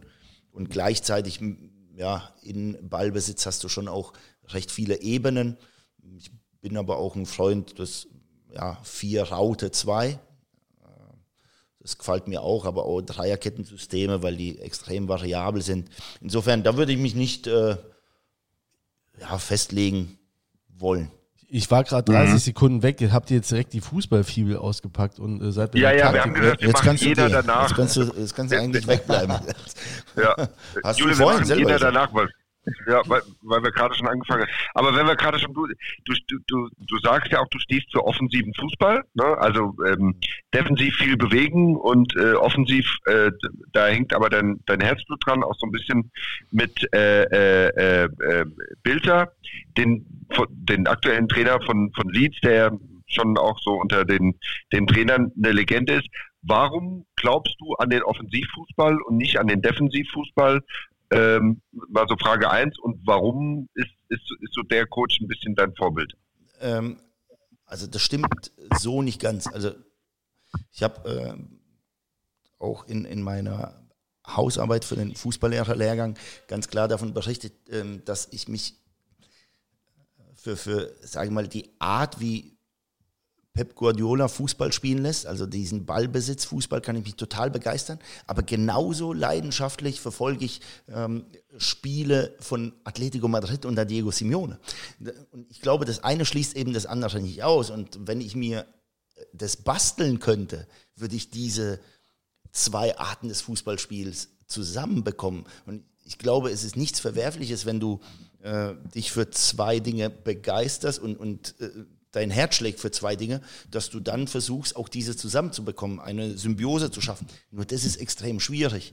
Ähm, ich denke dennoch, dass die besten Mannschaften äh, auf der Welt alle vier Phasen des Fußballspiels, also mit Ball, gegen den Ball und beide Umschaltphasen extrem gut beherrschen. Da gibt es jetzt nicht so, ah, die Bayern können gut Fußball spielen. Ja, aber wenn die den Ball gewinnen, die können auch umschalten, das ist Wahnsinn. In beide Richtungen. Und äh, darüber hinaus äh, solltest du vielleicht auch noch bei Standards recht gefährlich sein. Deswegen würde ich das so nicht stehen lassen wollen, dass der Fu äh, Offensivfußball mh, explizit jetzt äh, nur in meinem Kopf rumschwirrt. Problem, und da sind wir wieder auch irgendwie ein bisschen bei der Politik, in dem Fall Sportpolitik, wenn du als Trainer bei Vereinsverantwortlichen sitzt oder die erste PK äh, sagen wir mal, abhältst und du erzählst den Menschen, ja, wir würden uns gerne hinten einigeln, wir verteidigen das eigene Tor und kloppen die Bälle hinten raus, weil das gefällt mir echt, leidenschaftlich mit elf Spielern zu verteidigen. Also genauso zu spielen wie Atletico Madrid. Ich bin mir ziemlich sicher, den Job bekommst du nicht. Und wenn du ihn bekommst, dann bist du aber auch gleich unten durch bei allen Fans und Verantwortlichen. Und da, das ist doch makaber irgendwie. Ne? Die Menschen erwarten äh, eine gewisse, also Ehrlichkeit, vertragen aber nicht immer die Wahrheit. Äh, weil die Wahrheit ist, wir haben gegen 60 München am fünften Spieltag in der zweiten Halbzeit leidenschaftlich verteidigt, aber wir haben halt 2-1 gewonnen. Äh, aber das war jetzt nicht der Spielstil, den ich mir grundsätzlich erstmal wünsche. Aber wir haben gezeigt, wir können auch leidenschaftlich verteidigen. Und dann haben es die Menschen trotzdem als geil empfunden. Ist schön. Nur sagen darfst du es nicht. Ja, aber äh, zum Beispiel Steffen, äh, äh, Steffen Baumgart hat äh, äh, ein Kollege von dir, der jetzt gerade auch ähm, was Ähnliches eigentlich gemacht hat wie du. Der hat äh, trotz Vertragsangebot hat er das, hat er gesagt, ich lehne es ab. Ne? Ich habe nichts Neues. Ne? Also das ist ja, kommt man gleich auch nochmal vielleicht drauf oder sehr wahrscheinlich sogar relativ. Paderborn sucht auch einen neuen Trainer, munkelt man. Ja. Ich habe gehört, er ist schon wieder besetzt. Ja, das auch. Keine, so, keine Ahnung. Keine Ahnung. Ich muss ja jetzt irgendwie kontern. Ne? Ja. Ich muss ja irgendwie kontern. Ja, auf jeden Fall hat, äh, war, der, war der die Woche um 16. Kennst du den Podcast der 16er? Ich, äh, ich, ich nenne den immer hier mit, der ist mit Ewald Lien und Michael Born. Ähm, Ewald Lien sagt dir was, Michael Born ist ein, ein Hamburger Journalist. Und ähm, also, sagt Nee, dir, äh, also kenne ich nicht, nee, nee. das ist echt ein ganz, ganz guter Podcast. Äh, ähm, ja, Besser also, als euer. Ähm, nee, natürlich nicht, aber ähm, anders. Der Eberlin hat ja auch schon mal ein bisschen ins Fußballbusiness reingeschaut. Ne? Deswegen äh, kann man da auch mal zwischendurch mal kurz reinhören. Und die haben natürlich auch Möglichkeiten, an gute Gäste zu kommen. Steffen Baumgart, der immer klingt, als hätten sie die äh, Stimmbänder mal angeschnitten, der ist auf jeden Fall ähm, auch ein ganz guter Gast. Und ähm, der hat auch gesagt, also um da nochmal, äh, schaffe ich tatsächlich auch nochmal die, die Kurve, ähm, der hat dann auch gesagt, gut, der Schalke, also er hat es nicht jetzt wortwörtlich so gesagt, aber so sinngemäß habe ich es rausgehört. Ähm, Schalke hat äh, vor drei, vier Jahren ähm, hat, haben die, waren die unter Tedesco äh, Vizemeister, äh, haben aber das wirklich nur mit diesem äh, hinten, haben da hinten gestanden, haben dann irgendwann mal mit viel Glück in 1-0 geschossen. Und das war schon quasi der Anfang. Also das war die Entwicklung, ging da schon runter. Und er hat gesagt, so kannst du nicht erfolgreich, und ich glaube, vielleicht hast du einiges mit dem Steffen Baumgart, so zumindest klang es so, äh, gemeinsam, so kannst du zumindest auf Dauer nicht erfolgreich Fußball spielen, wie der es gemacht hat. Ja, Atletico Madrid hat es über sechs, acht, zehn Jahre jetzt geschafft. Also äh, die, die überlassen jetzt in dieser Saison nicht mehr so krass, aber noch vor drei, vier, fünf Jahren haben sie selbst äh, gegen wirklich durchschnittliche Mannschaften dem Gegner den Ball überlassen. Ähm, Das war halt deren Ansatz und sie waren damit recht erfolgreich, also auch mal Meister gewesen, Champions League. Also man kann das schon, aber du brauchst auch ganz besondere Spielertypen dafür. Und äh, ich glaube, was, was äh, Baumi meint, ähm, ist natürlich, äh, sie haben dann die Umschaltspiele auch nicht so par excellence gehabt, sondern sie haben die Spiele glücklich gewonnen, meistens weil Donaldo irgendeinen äh, Eckball da reingeköpft hat. Also so, äh, also das ist jetzt auch sehr, sehr schwammig, das Wissen. Ja, Ich kann mich jetzt nicht mehr an jede Spiele erinnern, aber äh, wenn du dann natürlich schon in der Statistik, der Gegner schießt dreimal gegen Pfosten und gewinnst die Spiele 1-0, dann ist die Wahrscheinlichkeit groß. Nur Atletico hat es geschafft, drei, vier absolut hundertprozentige Konteraktionen zu haben und so gut wie gar, gar keine Torchance zuzulassen. Das ist eine unfassbar große Qualität. Also ich schaue ihnen und auch Diego Simeone extrem gerne zu. Auch er lebt Fußball. Schau, wem schaust du denn noch alles zu? Also wenn jetzt gut in der Zeit jetzt vor Saarbrücken, als du nach eigener Aussage dann viel auf der Couch gelegen hast, ne, oder als man dich aus der, von der Couch da weg, weggelotst hat, aber ähm, da hast du ja auch Zeit, aber äh, wie spielt denn Fußball eine Rolle bei dir? Guckst du alles, was du kriegen kannst oder? Ja, die Zeiten sind vorbei. Nein, also äh, der Fokus ist natürlich jetzt äh, überwiegend auf dem FCS, aber ähm, wir haben äh, schon, oder ich habe Zeiten gehabt, da, da ging es rauf und runter, alle Ligen, alle Spiele, äh, ja, Best of, also du, das ist ja wie eine Droge, das ist halt so, das ist, das ist ja eine Berufung, das ist ja kein Beruf. Wie gesagt, ich habe ja den, das damals beim OSV Rastatt, TSV Reichenbach genauso leidenschaftlich gemacht, nebenberuflich, genauso leidenschaftlich wie ihr hier den Podcast nebenbei, dafür gibt es keine Kohle, da, dafür gibt es nichts. So. Das ist ja eine Berufung und, und ich darf halt jetzt damit auch noch Geld verdienen. deswegen ist Geld und Sicherheit für mich was völlig Sekundäres, sondern ich will mit der Mannschaft arbeiten dürfen. Das ist eigentlich alles. Mehr, mehr will ich gar nicht. Und äh, ich habe die zweite Frage vorhin vom äh, Jens nicht beantwortet. Marcello Bielsa tatsächlich, ähm, weil, weil er einen besonderen Ansatz hat. Er, er ist anders, er ist, äh, ja, sein Spitzname ist El Loco, der Verrückte. Und äh, man muss sagen, äh, der hat es auch schon zuhauf äh, unter Beweis gestellt. Nur ein Beispiel, der wird äh, von Lazio Rom verpflichtet und dann haben sie ihm irgendwie drei Spieler versprochen und keiner war da und ich glaube, sechs Tage später hat er gesagt, dann gehe ich wieder. Ja, alles ja. verzichtet und Feierabend. Und das finde ich geil. Äh, ja, weil, weil er sich selbst treu bleibt. Ja, wenn man jetzt auf so seinen, seinen Trainer äh, guckt, der wird ja häufig genannt, ne? Klopp, Guardiola sind, sind große Fans von, äh, von ihm, hat in, in Argentinien Erfolge gehabt, hat aber auch schon mal ordentlich daneben gelegen, ob das jetzt in Frankreich war oder in, in, in Mexiko. Äh, was du jetzt gerade beschrieben hast, ist ja so seine Gradlinigkeit. Aber es gibt ja, die Kritiker sagen ja auch, das gibt bei ihm so ein bisschen den äh, Bielsa-Burnout. Ne? Der verlangt extrem viel von seinen Spielern ähm, aber irgendwann können die nicht mehr. Das ist ja jetzt auch so ein bisschen das, was man, was man Klopp auch nachsagt. Ähm, der äh, ist hochintensiv, arbeitet er mit denen, aber irgendwann kommt er einfach über so einen Punkt und da funktioniert das nicht mehr. Jetzt hätte ich jetzt auch gesagt, ne, bevor wir gesprochen haben, du hast vielleicht so ein, äh, auch so einen Ansatz, ne, wenn du ähm, dem so verfolgst, verlangst auch viel von deinen Spielern oder was man so in einem Umfeld hört, dass du dir äh, da vielleicht auch zu viele Gedanken über das Spiel machst. Ähm, hast du da auch Angst dann davor, dass du deine Spieler überforderst? Nö. Also man, man, muss, schon, man muss schon einfach auch mal äh, fairerweise sagen, grundsätzlich, wenn Dinge mal nicht gelingen, ist völlig egal, was für ein Trainertyp du bist, äh, dann wirst du immer was finden. Also was vermeintlich schuld war, weil wir suchen immer für alles eine gewisse Erklärung. Äh, aber manchmal sind Dinge auch nicht erklärbar. Das gehört eben auch mal zur Wahrheit dazu. Und ich finde, ähm, Marcello Bielsa hat jetzt beispielsweise mit Leeds United im ersten Jahr ist nicht ganz gepackt, im zweiten Jahr äh, hat man ihm dann schon vorhergesagt, boah, bei der Masse an Spielen, das wird auf jeden Fall nicht funktionieren. Dann hat es wieder geheißen, hey, Corona hat dir geholfen, weil dann die äh, eben diese Pause mhm. dann dazwischen äh, kam und dann sind sie ja aufgestiegen und jetzt haben sie dieses Jahr als Aufsteiger stehen sie, glaube ich, souverän im Mittelfeld da, irgendwie auf Platz 8. Mhm. Ja, jetzt ist er im dritten Jahr. Ich habe jetzt nicht das Gefühl, dass, dass die Jungs völlig ausgebrannt sind, sondern die marschieren nach wie vor.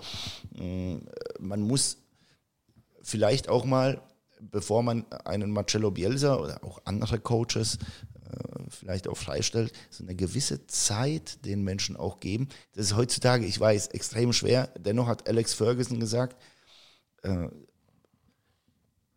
der größte Dank oder das größte Geschenk, Entschuldigung, das größte Geschenk, was mir Menu gegeben hat, die Verantwortlichen von Menu, war Zeit.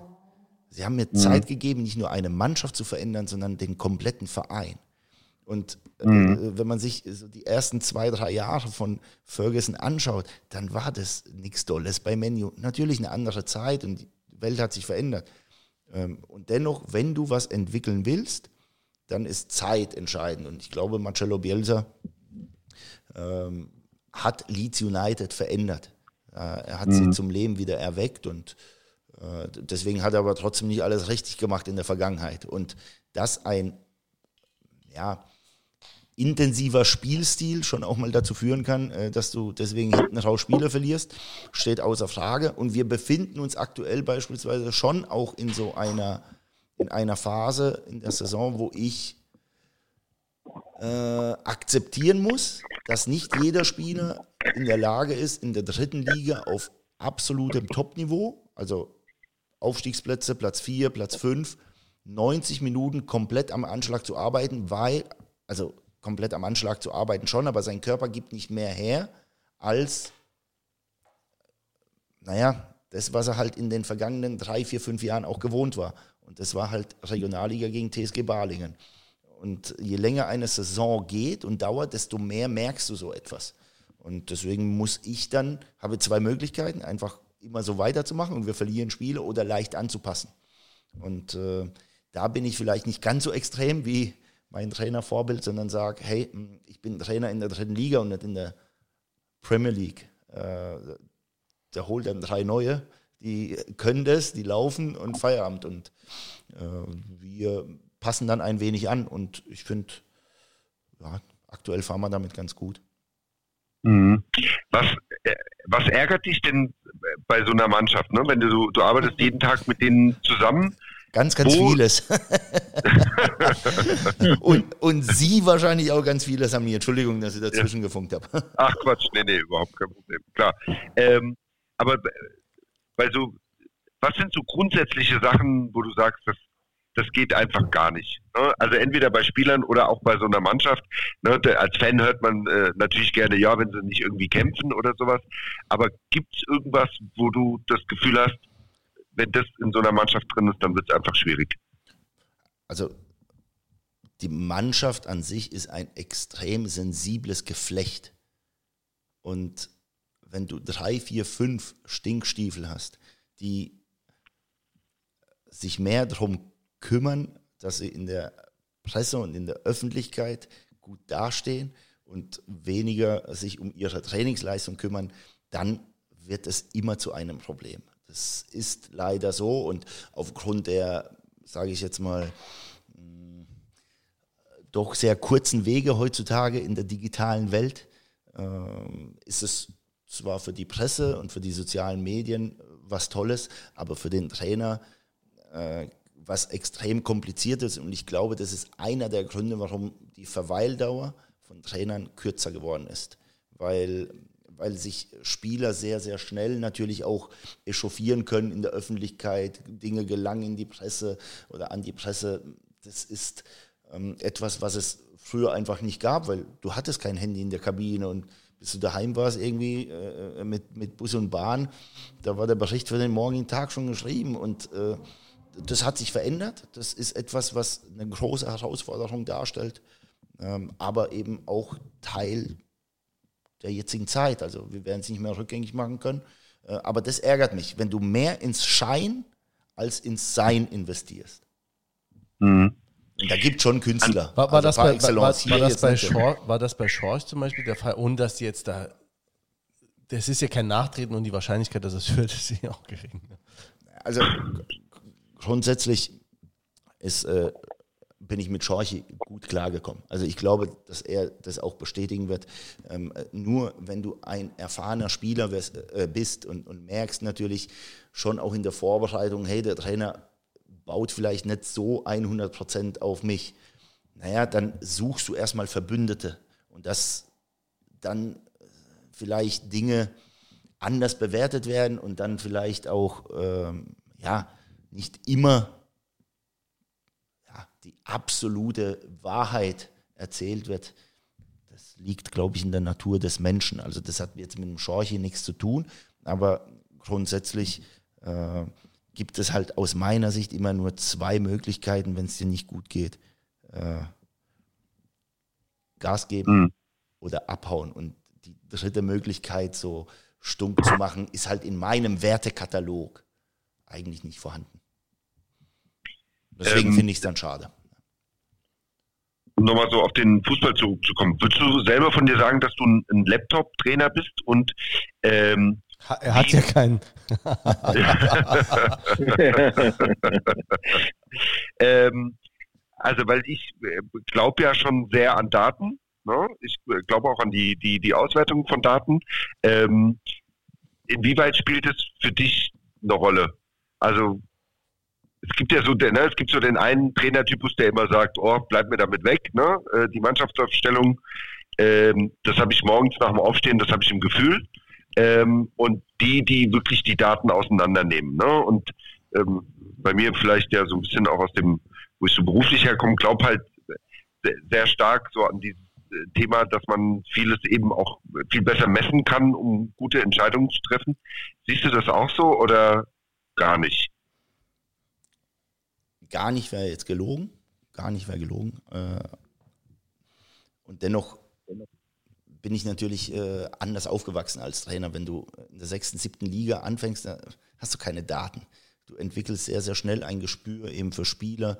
Äh, du, du wirst feinfühliger. Das ist ja recht normal. Äh, wir konnten vor 20 Jahren äh, alle uns jede Sackgasse, jede Straße merken, weil wir während des Autofahrens uns auf die Straßen auch fokussiert haben und wir haben, wir haben ein Gefühl für die Umgebung äh, bekommen. Ich bin natürlich hierher gefahren heute mit Navi, ja, weil die Daten mich treiben. Und äh, ich glaube, dass das ein gutes Hilfsmittel ist, auch im Fußballsport, aber eben äh, nie dein Gefühl komplett ersetzen wird, weil der Fußball eben auch dynamisch ist. Er ist ja nicht komplett statisch wie jetzt der American Football, sondern er hat einfach, er trägt eine Dynamik in sich, die zumindest in meiner aktuellen Vorstellungskraft nicht messbar äh, sein kann. Also das, das Satz war natürlich jetzt, oh, das war echt schlechtes Deutsch, aber ihr konntet folgen, hoffentlich. Äh, also äh, das ist äh, Beispiel Luca Kerber, der hat ein ein Zweikampfverhalten, welches ihm wahrscheinlich nie jemand beigebracht hat ähm, sondern das hat er für sich entwickelt. Das ist ganz schwer messbar. Also ich wüsste jetzt nicht, wie man das misst, dass er eine Aktion des Gegners verlangsamen kann. Also die Angriffe des Gegners zu verlangsamen durch sein, seine Zweikampfführung. Das ist e extrem aggressiv, oder? Das auch und, und clever zieht natürlich auch ein paar, paar äh, Fouls für sich. Ähm, und dann steht da zwar ein Foul als naja, als zumindest mal ein Fakt in den Daten drin. Aber wie er dazu kommt und wie er einfach das Spiel des Gegners verlangsamt, das ist, glaube ich, nicht so leicht messbar. Und dennoch, also absolut, da gibt es auch gar keine Zweifel, äh, helfen Daten. Und äh, ich glaube aber, tiefgründige Daten und nicht Ballbesitzphasen und Zweikampfwerte und wer mehr gelaufen ist und äh, wer mehr Einwürfe hatte oder Eckstöße. Das sind alles völlig irrelevante Daten. Das Wichtigste ist, oder die aktuell wichtigste Komponente ist, wer hat mehr Verteidiger des Gegners überspielt im Laufe des Spiels. Das erhöht die Wahrscheinlichkeit, das Spiel zu gewinnen, um ein Vielfaches. Logischerweise, weil danach ist nur Meinung, noch der Keeper. Wenn du jetzt wenn du jetzt schon den Chaosfaktor im Fußball angesprochen hast, den es ja gibt, dass durch, durch, die, durch die fehlenden Fans, dass da viel von diesem, von dieser Dynamik auch verloren geht, die so ein Spiel auch mal irgendwie in eine andere Richtung gehen lassen kann. Ich habe ja oft immer noch viel Fußball, ähm, äh, jetzt auch in, in die, die, die Geisterspiele, aber ich, mir kommt es oft dann vor wie beim Fußballmanager, wo dann so Werte gegeneinander aufgerechnet werden und die bessere Mannschaft gewinnt eigentlich so gut wie immer. Und äh, die, dieser Faktor, dass man irgendwie so eine Mannschaft, die eigentlich schon zurückliegt, die macht dann eine Aktion, dann ist die Kulisse da und dann auf einmal entsteht dann nochmal eine Dynamik, dass, dass sowas schon extrem fehlt jetzt. Und die, die Ergebnisse in einer gewissen Weise vielleicht ehrlicher macht, aber doch auch irgendwie verfälscht.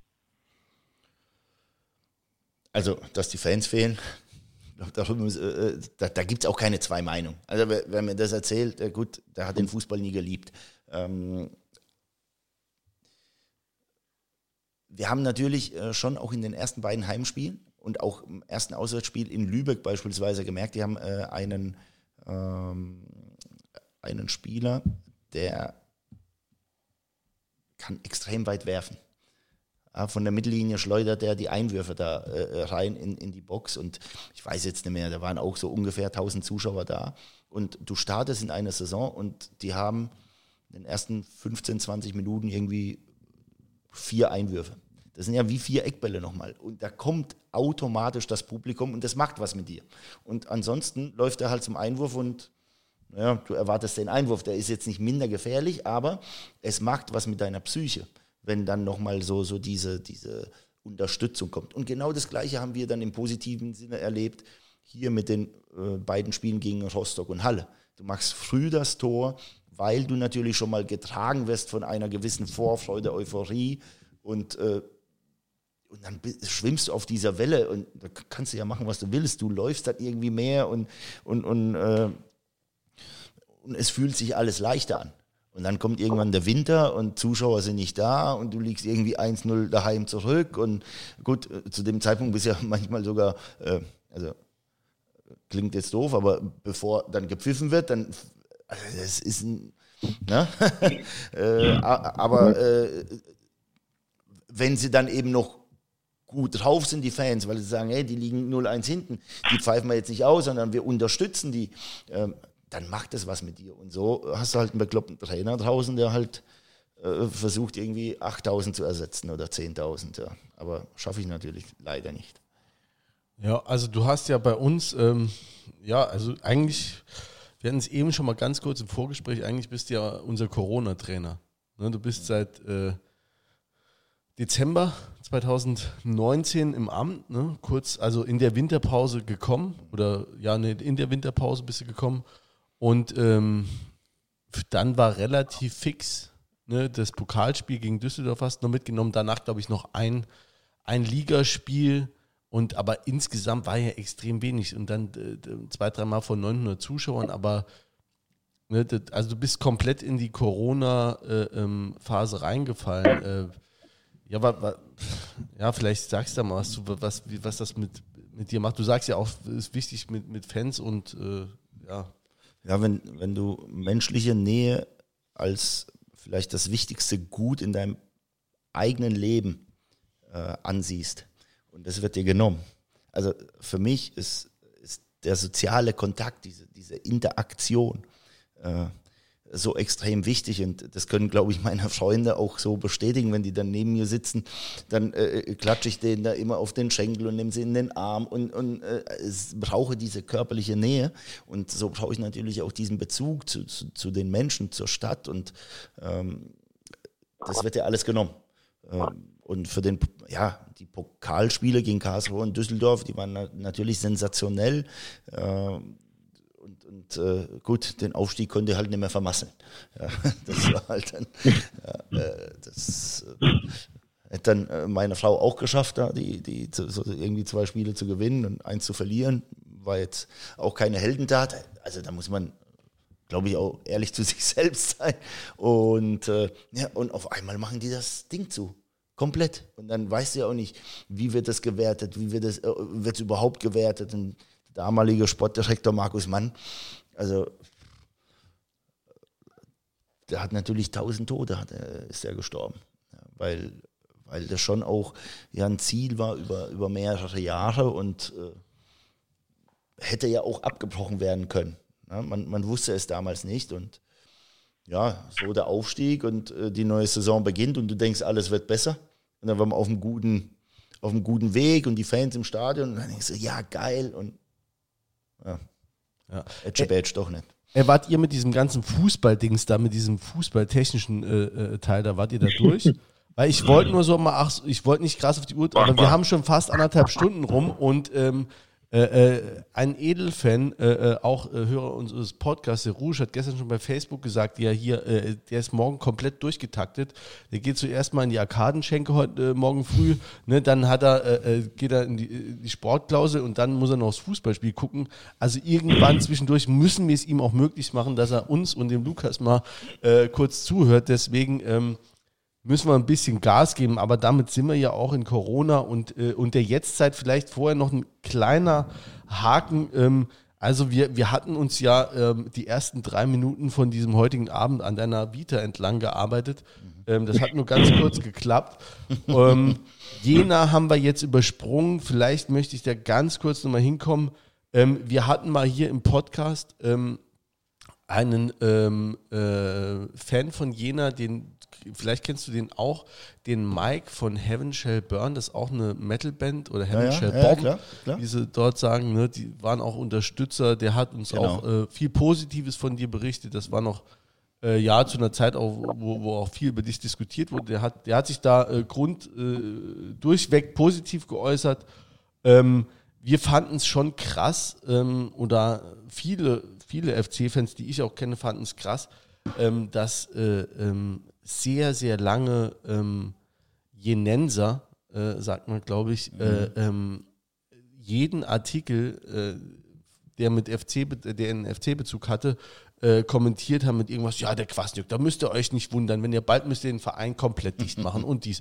Also das fanden wir schon ein bisschen verwunderlich. Weißt du, woher das kommt, dass die, ich meine, also woher diese krassen Reaktionen kommen, weil du hast die ersten, also du hast sie ja, und das ist auch, glaube ich, unbestritten auch in, in, in Ostdeutschland, dass du äh, Jena vom ähm, Abstieg, vom nahezu sicheren Abstieg gerettet hast, aber dann waren es ja nur zehn Spiele, die du letztlich äh, mit verloren äh, hast und dass, dass diese krasse Reaktion jetzt oder sehr lange kam. Also es war meine erste Profistation und du übernimmst äh, eine Mannschaft, die auf dem Abstiegsplatz steht und äh, wirst Nachfolger von einem Volkshelden in Jena. Also Marc Zimmermann, das ist ein Urgestein in Jena, der ähm, aktuell jetzt äh, die Amateurmannschaft, also die U23 vom 1. FC Köln äh, trainiert. Der wird dort freigestellt und ähm, du darfst dort beginnen und ähm, ja, äh, bist erstmal nicht so willkommen. Also, du hast ja einen Held gestürzt. Aber ja, aber ich glaube, wenn man von außen kommt, ist man in Ostdeutschland nie besonders willkommen. ja, äh, ich ich, ich habe eigentlich gedacht, ne, mit polnischen Vor äh, äh, hier Vorfahren und so ein bisschen polnischen Wurzeln mögen die mich vielleicht doch, weil die Grenze ist ja nicht so weit weg. Und naja, äh, jedenfalls war das ein Irrtum. Und äh, wir haben dann den äh, ja, Klassenerhalt ja geschafft. Zwischendurch hatten wir aber eben auch nicht so eine gute Phase. Und ähm, dann war eigentlich auch klar, ich werde den Verein verlassen. Aber äh, wenn du dann so eine wahnsinnige Serie startest und irgendwie aus den letzten acht Spielen sieben gewinnst, so, so ungefähr, ganz genau weiß ich es gar nicht mehr, und dann wirst du irgendwie so auf Händen getragen und dann hast du das Gefühl, hey, du bist angekommen, die mögen dich doch und unterschätzt aber natürlich, dass es zwei komplett unterschiedliche Lager gibt und, und dass dann ja deine Fehler, die du dann im Sommer aus der Emotion raus machst, nämlich äh, am 18.05. den Klassenerhalt zu feiern. Es war eine unfassbare Geschichte. Spieler haben sich dieses Datum da auf, auf die Wade, auf den Rücken und wo auch immer hin tätowieren lassen, weil wir äh, schon Einzigartiges geschafft haben.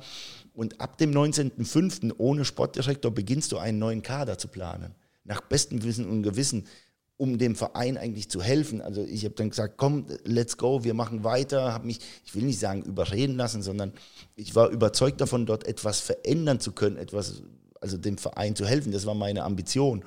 Und habe dann aber fehlerhafte Entscheidungen getroffen und äh, vor allem mit den Transfers von Spielern. Und äh, deswegen glaube ich, sind die Menschen dort, äh, ja, die, die einen, die das eben von außen sehen und sagen, hey, der hat nicht nur Spiele verloren, sondern er hat einfach äh, Würst, Würste verpflichtet. Die, die können nichts und die haben unseren Verein ruiniert und äh, die leben ja diesen Verein auch mit Herzblut. Deswegen ist es ja auch irgendwo nachvollziehbar, ja, dass sie dann in den sozialen Medien äh, vielleicht auch, ich weiß es nicht, waren es vier, fünf, sechs, acht, zehn, ich weiß es nicht. Also das ist ja jetzt dann aber auch nicht das, äh, ja. Gefühlsmäßig waren es mehr, aber es ja. ist, ist immer die Frage, äh, oder sind es immer die gleichen, ne, die so laut sind? So, deswegen, äh, ich meine, äh, ganz, ganz selten ist es ja so, dass Menschen, die zufrieden sind, den Weg über die Sozial sozialen Medien suchen und sagen, yes, geil. Also das gibt es nun mal nicht ganz so häufig. Ich halte mich dort nicht auf, habe aber tatsächlich über äh, ja, von dem einen oder anderen Freund doch durchaus gehört, dass manch ein Jenenser Fan mir nach wie vor folgt. Und da muss ich mich ja schon auch ein wenig in ihr Hirn eingebrannt haben. Ja. Das ist ja auch was Schönes. Das ist auf jeden Fall auch was Schönes, ja. Ähm, du hast gerade nochmal die, die Rolle des Sportdirektoren ähm, äh, aufgebracht. Ähm, der Markus Mann, der war's. Gehst du oder bleibst noch? Hörst nichts mehr? Doch, doch, super. Ach Aber so. die Ohren sind jetzt so äh, heiß, dass ich mal gedacht habe, die müssen auch mal durch die Lüfte. so, ja, lüft ruhig. ähm, der war es ja dann, der Markus Mann, der war es ja dann, der dich, äh, äh also es ja. sind deine Worte, die, die, die, dich dann von der Couch nochmal irgendwie äh, so äh, weggerissen hat. Und ähm, also ich bin, war brutaler Markus Mann-Fan und da bin es immer noch. Ähm, ich fand den einfach äh, ähm, so ein Typ, den, dem man immer zuhören konnte, der extrem, äh, du hast einfach äh, wirklich so das Vertrauen einfach gehabt als, als einfacher Fan. Ne? man haben wir auch letztes Mal drüber geredet, man bewertet auch immer, also das machen wir auch, ne? Wir wissen auch super viel oft, was, wen du einwechseln solltest und wen nicht, ne? Und vielleicht kommen wir da gleich auch nochmal zu, äh, zu speziellen Spielen. Aber ähm, also grundsätzlich ist es ja so, wir, wir bewerten viel, aber ne, können es nicht so richtig und ähm, aber der, der Markus Mann, der hat eben immer so in, mir selbst so das Vertrauen geweckt, ne? Denn da oben ist alles gut und ähm, vielleicht kannst du mal, weil es mich einfach interessiert oder weil, weil, ich den Typ einfach saugut fand, äh, was, was war das für ein Typ und äh, ja, wie hat er dich hiervon überzeugt? Ja, äh, ich habe mit Markus auch nicht allzu lange zusammenarbeiten äh, dürfen. Äh, das äh, vielleicht mal als ersten Hinweis. Ähm, und es war einer der Hauptgründe, warum ich eben auch gesagt habe, Saarbrücken, da geht was. Also äh, ich habe den Markus auch als sehr, sehr fleißig, arbeitsam äh, erlebt. Er, er, wollte vorwärts kommen, er wollte hier schon auch was äh, ja, bewegen, äh, nachhaltig was, glaube ich, auch schaffen. Und dann habe ich gedacht, wir können das ja gemeinsam tun das war einer der Gründe, warum ich äh, nicht lange überlegt habe. Und ich glaube, Dieter Ferner hat es schon ein paar Mal gesagt, äh, unsere Vertragsverhandlung, die ging irgendwie fünf Minuten, weil der Verein hat mir ein halbes Jahr angeboten, eine Zahl hingelegt. Und das Einzige, was ich nachverhandelt habe, war, äh, ja, auch das zeigt, glaube ich, so ein bisschen meinen Charakter. Es war eine Prämie für das Erreichen des Viertelfinales im DFB-Pokal äh, eben auch äh, im Vertrag gestanden.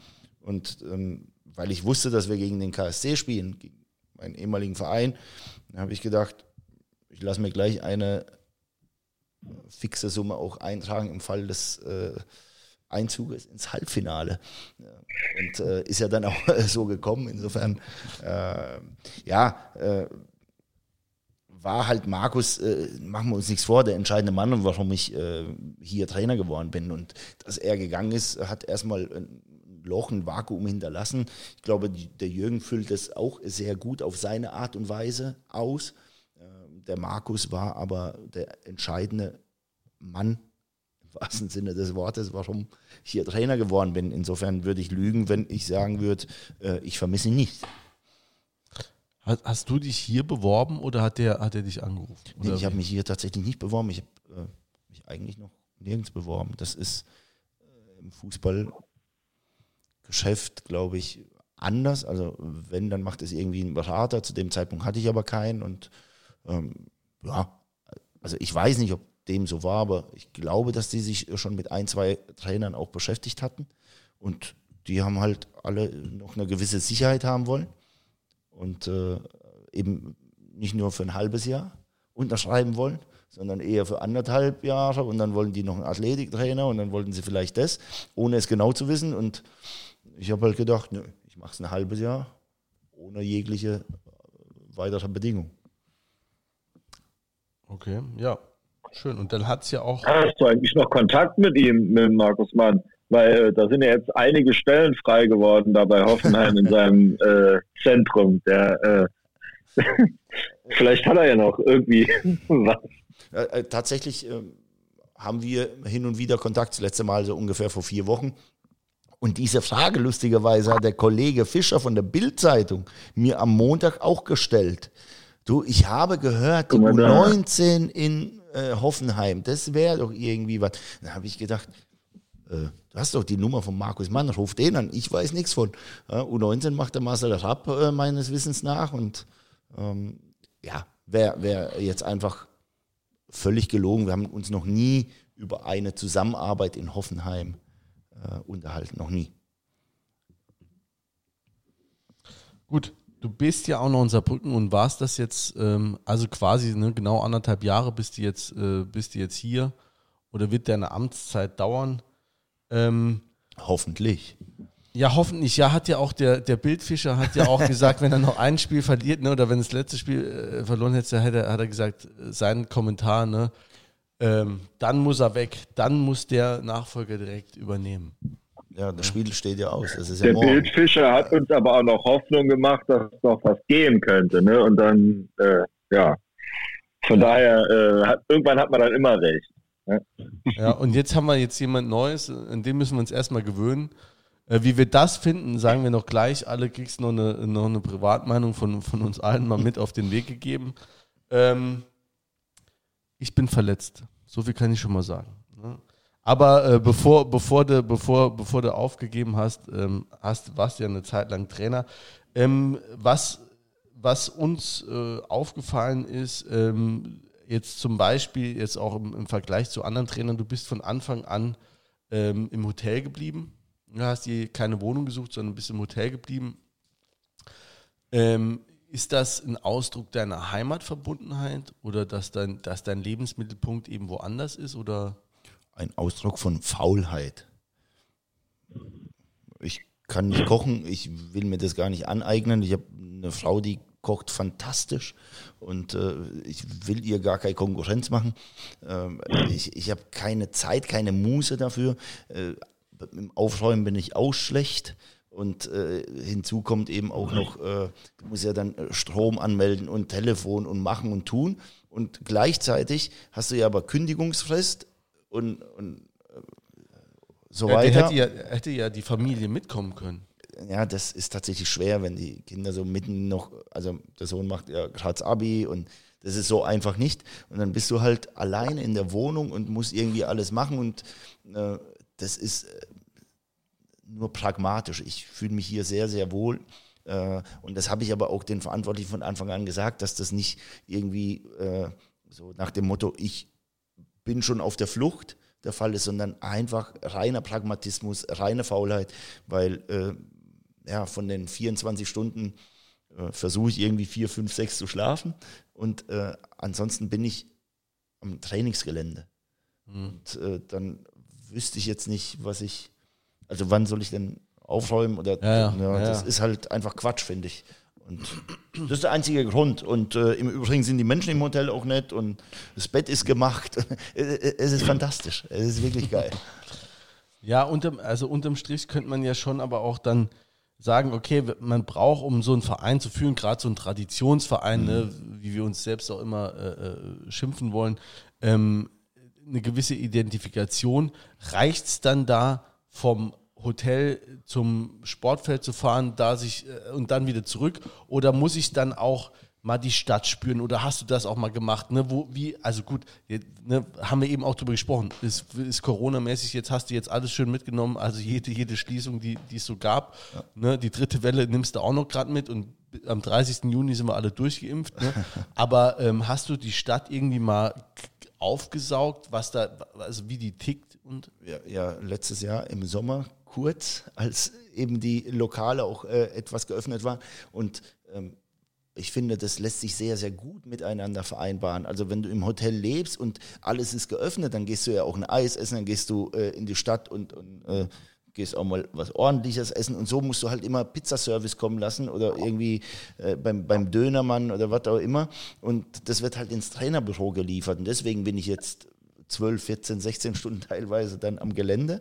Äh, normalerweise gehst du dann schon auch mal mittags in die Stadt und bist Teil des Ganzen. Aber ist halt leider nicht möglich. Ähm, und das würde ich aber genauso machen, wenn ich in einer Wohnung wohnen würde. Also Kochen ist nicht meins und ich habe in Jena ein halbes Jahr in der Wohnung gelebt alleine. Äh, da muss ich ganz ehrlich sagen, da hast du, äh, also ich, ich wenn da irgendwo ein Streck gewesen wäre, ich hätte mich, glaube ich, erhängt. Ich war völlig allein. Ich habe ich hab mich so unwohl gefühlt. Ich habe keinen Fernseher gehabt. Ich, also, ja, und im Hotel hast du ja tatsächlich alles, außer einer festen Anschrift. Ja, okay. Und an dieser Stelle wirklich nochmal an alle äh, Angestellten. Top, top, top fühle mich extrem wohl dort. Und Victors Residenz für den. Ja, wirklich. wirklich. Also wirklich, das ist, ist, ist top. Und äh, ich habe erst im Rodenhof, das ist ja zu, jetzt am deutsch-französischen äh, hier Garten. Und ich, ich kann nur sagen, jedem zu empfehlen. Äh, an dieser Stelle, ich muss es auch bezahlen. Echt? Ja, klar. Komm. Glaub, ja, auf jeden Fall. Ich glaube zu ich hoffe doch zu leicht verbesserten Konditionen, aber ja. äh, ich habe da keinen Vergleich, aber, aber äh, das ist echt äh, super. Und ähm, also du hast der SZ jetzt letzte Woche in einem großen Interview gesagt, du seist jetzt erst so richtig angekommen, ne? Und ist, ist da Corona auch schuld? Ja, zu 100 Prozent. Das ist halt einfach so. Ich meine, wir sind aufgestiegen und dann äh, weiß ich jetzt nicht, wie der Kollege von der SZ heißt, der Sportchef, äh, der, der äh, uns dann diese kleine Feier am Rande des Autokorsos, äh, als man dann in der freien Natur äh, irgendwie kurz mal mit einem Bierchen angestoßen hatte, das ist uns ja dann gleich um die Ohren geflogen. Äh, insofern sobald irgendwie ein bisschen soziale Kontakte da waren, äh, nur, nur vielleicht noch als Hinweis, da war Polizei da, alles und die haben das normal laufen lassen, weil es alles im Rahmen war. Äh, aber irgendwie gehört es ja nicht in diese Zeit hinein und ähm, das war einer der Kerngründe. Und das Kuriose war, nachdem ich das dann eben auch gesagt habe, wir haben ja immer vom Sportfeld zu den Heimspielen in Stadion so einen kurzen Weg und dann läufst du immer an ein paar Menschen vorbei, so ein paar Ordner. Dann verirrt sich mal einer mit dem Bagger da oder mit dem LKW und dann sind irgendwie noch so älteres Paar, die gehen dann irgendwie mit dem Hund die Gassi und so weiter. Und die Menschen sind immer an mir vorbeigegangen. Und als ich gesagt habe, ich gehe, haben sich so immer Smalltalks wirklich entwickelt. Dann hast du ja, schade, dass sie gehen und es war doch alles so toll. Und, und dann hast du dann schon auch gemerkt, hm, vielleicht wären die Dinge anders gekommen, wenn du diese Smalltalks einfach auch schon vorher gehabt hättest, weil du einfach viel mehr Menschen begegnet wärst in der Stadt, dann entstehen, dann entsteht es ja viel mehr.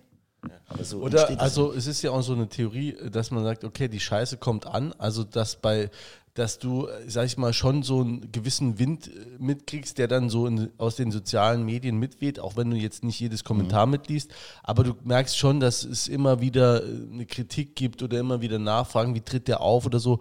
Und ähm, wenn man den warmen Applaus nicht spürt, der auch eben bei einem 1-1, selbst wenn du später das Gegentor kriegst, äh, dann hörst, dann fehlt da wirklich was und fehlt auch für dich vielleicht eine Bindung und ähm, okay, also sag mal so, die, dann wäre es, wenn die Bindung dann da gewesen wäre, wäre ja auch die Chance größer gewesen, dass du im Dezember letzten Jahres gesagt hättest, ich verlängere.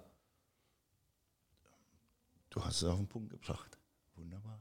Siehst genau du, das, das Erste, was man sagt, Jens, ne? du, ich glaube, es ist einfach ein netter Gast. ja. Glauben ist nicht Wissen. Nee. Julia, ist jetzt deine Argumentationskette zusammengebrochen oder? Beim Vertrag äh, oder kommt noch was anderes? Bitte? Ob? Ob was anderes kommt noch zum Vertrag? Oder? Ja, oder, oder, sind wir jetzt schon bei, bei, den, bei den Gründen, ähm, ja. warum Der dann Peter will einen raushauen. Komm, Peter. Auf, nee, ich will, will keinen rausfahren, aber ich habe das, äh, das, das Kicker-Interview ge, gelesen und wir hatten das Thema nämlich hier auch schon oft, äh, Vereinsstrukturen. Und dann, äh, ich möchte jetzt hier mal, ne, nicht um Sendezeit zu schinden, ne, das, das kennen wir schon selber, aber ähm, hier ähm, ist eine ne Frage, äh, war eben, äh, äh, wäre das nicht zu früh gewesen, jetzt aufzusteigen, weil die Strukturen sind ja noch gar nicht so. Und dann hast du geantwortet eben, ähm, dass eine Entwicklung einfach schwierig wäre in der dritten Liga und durch die in der zweiten Liga A durchs Geld, aber auch durch die Auflagen einfach Entwicklungen stattfinden müssen. Da kann, kann man sich gar nicht gegen wehren. Und, und das hätte dann schon einen Schub gegeben. So, jetzt war das hier bei uns eben schon oft Thema, diese Vereinsstrukturen, beziehungsweise die fehlenden Vereinsstrukturen.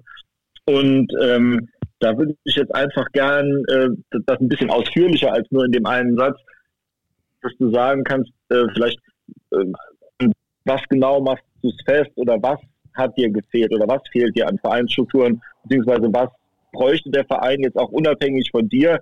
Ähm, der, den, den Verein wird es ja weitergeben und auch hoffentlich mindestens als Drittligist weitergeben. Welche äh, Strukturveränderungen müssen, müssen da äh, vorgenommen werden? Also ich glaube, es kommen zwei Komponenten zusammen. Zum einen äh, ist es die Haltung der beteiligten Person und zum anderen eben Strukturen. Also das ist die Kombination aus beidem. Und ähm, wenn du natürlich sehr, sehr lange in einem Verein arbeitest, beispielsweise, äh, dann kriegst du ja gar nicht mit, wie in anderen Vereinen gearbeitet wird. Egal auf welcher Position. Sondern du siehst ja immer nur, mhm. Ne? Du kommst nicht aus deinem Dorf raus und dann weißt du halt nicht, wie es im anderen Dorf aussieht und dann bist du immer sauer auf das andere Dorf und, und das sind ja sowieso nur Deppen. Und ich glaube, das ist ein Kernproblem tatsächlich von allen Traditionsvereinen, diese alten Zöpfe nicht abzuschneiden, aber da die Haltung zu verändern, ähm, weil es ein extremes Besitzstandsdenken gibt. Das ist nicht so einfach, den Menschen dann klar zu machen, hey, äh, der Kfz-Mechaniker, der, der die Lehre 1964 gemacht hat, der hat heutzutage auch keine Chance mehr. Mach's mal konkret an, am Verein. Naja, ist ja jetzt, wir haben, ähm, der Heinz Böhmann hat ganz viele Verdienste um den Verein. Und auch als Torwarttrainer. Torwarttrainer ja. So, als Torwarttrainer. Und der Heinz hat wirklich ganz, ganz viele Verdienste. Und trotzdem ist natürlich jetzt mit Michael Weirich nur durch eine, eine Personalienveränderung oder Personenveränderung ein, anderer, neuer, frischerer Wind einfach automatisch in der Trainerkabine, ein anderer Geist. Das ist ja gar nicht vorwurfsvoll, sondern du musst dann Entscheidungen fällen im Sinne der Entwicklung des Vereins. Und die sind, so wie im, in der Mannschaft, dann eben auch manchmal hart, weil du verdienten Spielern sagen musst, hey, es reicht nicht mehr. Trainingsgruppe 2. Und das ist hart. Und dann bist du natürlich auch immer so ein wenig der, auf gut Deutsch gesagt, der Arsch. Und äh, für mich gibt es immer nur drei Möglichkeiten. Also das zu akzeptieren, dass die Situation so ist, wie sie ist, also Haltung und Strukturen. Äh, Arsch sein, indem du immer wieder darauf hinweist und sagst, das muss ich verändern, das, das, das, das, das. Oder eben auf Wiedersehen zu sagen. Und ich habe mich für das dritte dann entschieden, weil ich nicht bereit war zu akzeptieren, weil, weil ich einfach immer für Entwicklung bin, für, für Fortschritt ich wollte aber auch den Menschen gegenüber nicht Arsch sein, weil mir das als Trainer ja sowieso nicht zusteht. Aber immer wieder den Finger da in die Wunde zu legen, ich glaube, da gibt es ja auch innerhalb des Vereins so was, was Vereinssatzung und und und angeht, da, da, weiß ich gar nicht so genau. Aber in den Traditionsvereinen ist ja gefühlt, äh, wenn wir unser, die, Verantwortlichkeiten in der Jugend uns anschauen, da habe ich irgendwie das Gefühl, da gibt es vier Chefs. Also da gibt es den Vorsitzenden von dem Verein und dann gibt es nochmal, äh, also versteht ihr, was ich meine? Ich kann das gar nicht aufzählen alles, ja. aber das sind tatsächlich ja. Probleme, die nur angegangen werden können an oberster Stelle. Und da musst du immer den Finger ja. in die Wunde legen. Das ist extrem viel Aufwand. Und was die Strukturen angeht, also das ist jetzt Haltung und Personal. Ja. Was die Strukturen angeht, äh, ist es tatsächlich so, dass, dass du ja einfach mit äh, Auflagen in der zweiten Liga automatisch was verändern musst. Struktur ist für mich, ja, wir können uns ja unsere Kabine anschauen. Es ist halt, ja, sie ist so, wie sie ist. Und für die Jungs ist das aber schon auch ein Wohnzimmer. Das, das, da verbringen sie die meiste Zeit des Tages drin. Wenn die morgens trainieren und, und dann nachmittags wieder, ja gut, da hockst du dann, äh, also der Stuhl hier ist auf jeden Fall mal bequemer. Und äh, den haben wir auch gut ausgesucht. Ja, also das war auch kein Dank, Zufall, ja. Also das sind schon so einfach ein paar Dinge, da musst du ran. Da musst du Ideen entwickeln, kreativ sein. Ja, auch gut. Aber ich meine, ja. so ich bin. Jetzt, äh, ich will noch, will noch was, ja, ja. was nachschieben. Also ähm, soziale Systeme, das ist, ist ja allgemein so, verwenden unglaublich viel Energie darauf, dass die so bleiben, wie sie sind. So, das ist natürlich in einem, in einem Verein auch nicht anders. Also da, da wird ganz viel Energie investiert, damit sich ja nichts ändert. Das ist natürlich aber umgekehrt, und das ist das Paradoxon, muss sich ja was ändern, damit man sich weiterentwickelt und wenn man sagt, okay, man möchte nicht immer Dritt- oder Viertligist sein, dann muss sich ja einfach was ändern. So, jetzt gab es hier im Podcast eben auch schon die Stimme, die gesagt hat, na, er ist eigentlich super für einen ambitionierten Trainer. Wenn hier keine Strukturen sind oder so, dann kann der die ja gleich selber schaffen. Was, was würdest du da äh, darauf antworten? Naja, das war ja genau die Problematik in Jena. Das ist äh, in, also für mich in der Kürze der Zeit und als alleinige Person unmöglich. Also der Fokus verändert sich. Mein Fokus muss ja die Mannschaft sein. Und du brauchst eben nicht nur einen Sportdirektor, sondern du brauchst ähm, zwei, drei, wirklich, äh, du brauchst absolute Macher, die sagen, wir haben eine Vision. Also aktuell, und das meine ich 0,0 nachtragend oder was auch immer, der Verein muss sich die Frage stellen, was ist unsere Vision? Wo wollen wir hin? Was wollen wir mit, äh, also wo wollen wir mit unserer Nachwuchsabteilung hin? Wie soll der Verein in fünf Jahren aussehen?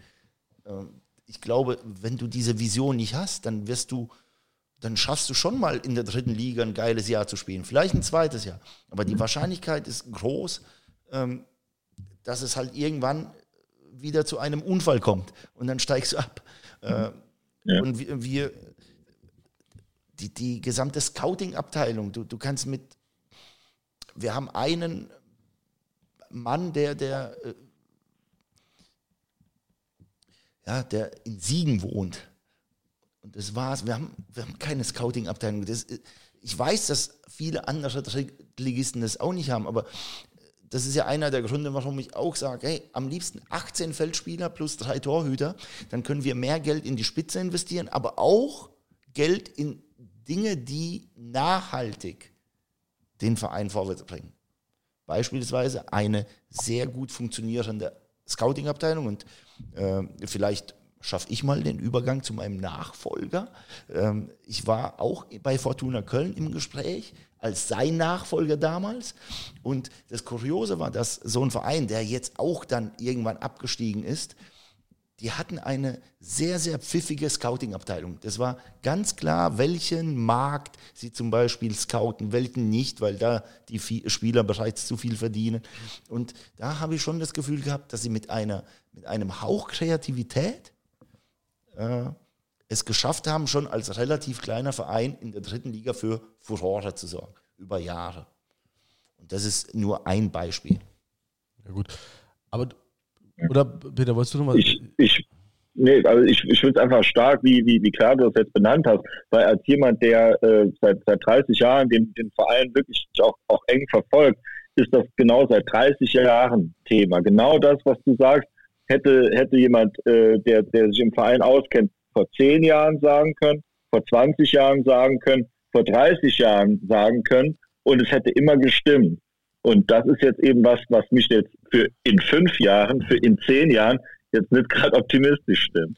Ja, oder für in zwei Jahren, ne, wenn wir wieder im Abstiegskampf sind. Ähm, aber ich meine, also da muss ich jetzt ehrlich sagen, ich bin ja gemeiner Fan. Ne? Wir machen jetzt den äh, Podcast, äh, aber das ändert ja nichts dran, dass wir äh, wenig bis keinen Einblick haben ne, in die, äh, also so, das tatsächlich, wir sehen, was, was nach außen kommt, aber wir haben keinen Einblick. Ne? Trotzdem bewerten wir jedes Spiel und sagen, was du falsch gemacht hast. Trotzdem äh, bewerten wir äh, andere Sachen. Und ähm, also ich finde schon, ähm, du bist ja eine der wenigen Führungspersonen in dem Verein. Ne? Du, klar, bezogen jetzt erstmal auf das Sportliche, du bist Trainer, aber ähm, in so einem Verein, die Strukturen ist ja nicht so, als hätten wir 17 andere Führungskräfte, sondern da ist noch ein Geschäftsführer, da ist ein Präsidium, ein Vorstand und da ist schon Ende Gelände. Das sind vielleicht vier, fünf Leute. Sondern irgendwo muss es aufbrechen. Ne? Und also was ich ja. so, und jetzt komme ich mir vielleicht zu meiner eigenen Wertung, ne? Ähm, also ich finde es schon, das haben wir auch schon letztes Jahr gesagt, ich, ich war immer Fan und ähm, vielleicht komme ich mir als Fan auch ein bisschen alleingelassen vor. Weißt du, weil ich muss mit den Strukturen weiterleben und ich finde, weißt du, mit deiner Kreativität, mit deiner ähm, vielleicht auch Energie kannst du auch was ändern und ich verstehe es dann auch, und das habe ich hier auch gesagt, ich verstehe es dann auch, wenn man sich eine Zeit lang da abarbeitet irgendwo und dann sagt, das ist ja auch ein anderer, das ist in meinem Beruf ja genauso. Ja. Wenn ich sage, ich komme hier nicht mehr weiter, Ne? Und ich habe das jetzt probiert und ich habe gesagt, wir brauchen dies, wir brauchen eine Homepage. Es ist in meinem Beruf genauso. Und ähm, da passiert einfach nichts mehr und ich kann das nicht ändern. Und dann muss ich irgendwann sagen, okay, ciao. Aber kannst du nachvollziehen, dass man sagt, ich bin als Fan enttäuscht davon, dass der uns in einem gewissen Maß alleine lässt damit und es nicht noch sich noch eine Zeit daran abarbeitet? Also zum einen ist es ja nicht so, dass ich äh, das jetzt irgendwie im Januar gesagt habe und im Februar dann gesagt habe, äh, ja, da passiert nichts, jetzt gehe ich, sondern du bist ja schon ein Jahr da und siehst, ob sich Dinge entwickeln. Wie ist die Haltung der Menschen? Und es ist ja nicht so, dass wir dann intern nicht irgendwie auch mal sagen, du, äh, Ein zweiter Beamer wäre mal nicht schlecht. Weil der, unser Beamer, der eigentlich der Jugend gehört, der ist gerade bei einem Vortrag in der Geschäftsstelle. Und deswegen können wir keine Videoanalyse machen. Und dann merkst du, aber es interessiert eigentlich niemanden so wirklich. Und dann wirst du ja egal. Also das ist ja so eine Kleinigkeit. Dann merkst du, dass die Haltung der Menschen so ist, wie sie ist. Und dann kannst du dich abarbeiten, aber du überwirfst dich mit den Menschen. Und ich habe, das meine ich mit Arsch sein, und genau diese Rolle habe ich dann in jener übernommen. Und ich glaube, Fehler darfst du im Leben einmal machen, aber du solltest daraus lernen. Und äh, deswegen kann ich das aus Fansicht vom FC-Fan verstehen. Ich hoffe, dass dieser Podcast hilft, dass Sie verstehen, warum ich das kein zweites Mal machen kann. Denn schlussendlich steht dann irgendwann auch meine persönliche Laufbahn auf dem Spiel, wenn du ein zweites Mal als Trainer, der auch Dinge außerhalb des Sportplatzes verändern will, scheiterst, weil dein Fokus sich verändert. Weil du eben nicht mehr nur mit der Mannschaft beschäftigt äh, bist, sondern 20, 30, 40 Prozent deiner Fokussierung gehen dann eben auf strukturelle Veränderungen. Das ist auch für mich als Führungskraft so nicht machbar. Das habe ich einfach leidvoll erleben müssen. Ich behaupte, wenn ich mich einzig und alleine auf die fußballerischen Inhalte in jener fokussiert hätte und mir jemand anders einen Kader zusammengestellt hätte mit meiner Unterstützung, dann wäre ich wahrscheinlich hier kein Trainer, weil ich vielleicht noch in Jena wäre. Und äh, das, ist, das war die Konsequenz daraus, äh, zu sagen, ein zweites Mal. Äh, wie gesagt, äh, ich finde, du bist nie gescheitert, sondern du wirst nur gescheiter. Du musst nur das T hinten streichen. Das äh, hoffe ich, bin ich geworden. Und so wäre ich ein zweites Mal gescheitert, eventuell. Zumindest habe ich die Befürchtung gehabt. Okay, und ähm, also ich stelle die Frage schon bewusst anders. Also ich würde nie, ich würde dich nicht fragen, ob du das deine Entscheidung aus, aus äh, Dezember oder so bedauerst, weil der, der, Typ bist du einfach nicht, dass du jetzt sagst, bedauerst. Aber ähm, kann, also gäbe es Umstände, wo, die dich dazu gebracht hätten, die Entscheidung nochmal anders zu treffen? Oder würdest du in der Rückschau sagen, okay, ne, wie gesagt, ich bedauere es nicht, es ist so und ich werde meinen Weg auch gehen, aber man hätte es auch anders entscheiden können. Die Entscheidung wäre genauso ausgefallen jetzt. Äh, also es sind so viele Komponenten zusammengekommen. Man muss aber ganz ehrlich sagen, ich werde den Verein und die Menschen, das sind nicht so viele, die ich kennenlernen durfte, heute wieder drei äh, zusätzliche, die mir äußerst sympathisch sind. Das ist einfach so. Man, man entwickelt ein Gefühl füreinander. Ähm, und ich werde den Verein schweren Herzens verlassen. Das ist so. Ich, ich bin hier gerne Trainer, ich bin hier echt gerne Coach. Ich muss aber im Sinne auch äh, der eigenen Interessen dann eben sagen, hey, es tut mir leid, aber ich möchte den nächsten Step machen und die Entwicklung des Vereins ist für mich dafür zu langsam. Ja, und also wenn, wenn man das jetzt mal äh, äh, vergleicht, jetzt auch mit, mit anderen Trainern, die im Moment in der Bundesliga gehen, ähm, da gibt es ja auch einige oder in der zweiten Liga, da haben wir eben auch drüber gesprochen, Steffen Baumgart geht jetzt trotz bestehendem Vertrag in Paderborn oder trotz Angebot. Äh, Marco Rose hat jetzt in, in Gladbach, äh, ähm, ich sag mal, hingeschmissen. Äh, Jens äh, hat es auch wahrscheinlich mitbekommen, dass äh, der Bruno Hübner äh, künftig. Adi Hütter. Äh, Adi Hütter, ah, das stimmt, Bruno Hüttner ist der, ist der andere, ne? Ja, gut. Äh, Manager, ja. Der geht ja, aber auch. Der geht aber Ja, auch. der geht und auch. der- Die gehen alle. geht auch, ja. Frankfurt Ja. gibt es nicht mehr. und, ähm, aber, ähm, ja, das, das hat der Steffen Baumgart auch irgendwie so ganz äh, äh, witzig erklärt oder er hat es ganz nachvollziehbar erklärt, während äh, der, der Michael Born, der, der Journalist, äh, vor dem Podcast, glaube ich, den unbedingten Willen hatte, sowas haben wir, überlegen wir uns ja auch immer, mal de, da jetzt mal richtig zu kitzeln und die richtigen Fragen zu stellen und dann hat der Steffen Baumgart relativ schnell gesagt, ja gut, äh, Klauseln gibt es halt in beide Seiten ne? und wenn der Vertrag auflösbar ist, wenn es eine Auflösungsklausel gibt, warum soll man die eben auch nicht ziehen und ähm, kann das sein, dass das auch einfach so eine Trainergeneration ist, ähm, jetzt oder wo du auch drin bist, die äh, risikobewusster ist, die einfach sagt, ich möchte meine eigenen Entscheidungen, ich habe meine Vorstellungen sind so und so und ähm, ich bin nicht so lang bei einem Verein, bis, bis der mich eben rausschmeißt, sondern es ist eben jetzt eine neue Generation und wir machen das anders. Und wenn bei mich, wenn mein Weg irgendwo zu Ende ist, dann geht er woanders weiter. Und wenn da halt mal ein paar Monate Pause sind, dann ist das auch so. Also, wenn ich mir das aussuchen könnte, würde ich extrem gerne fünf, sechs, acht, zehn Jahre bei einem Verein arbeiten. Das habe ich jetzt zweimal auch äh, bereits hinter mir mit dem TSV Reichenbach und mit dem KSC. Äh, nur ist die Welt natürlich kein Wunschkonzert und die Fußballwelt schon zweimal nicht.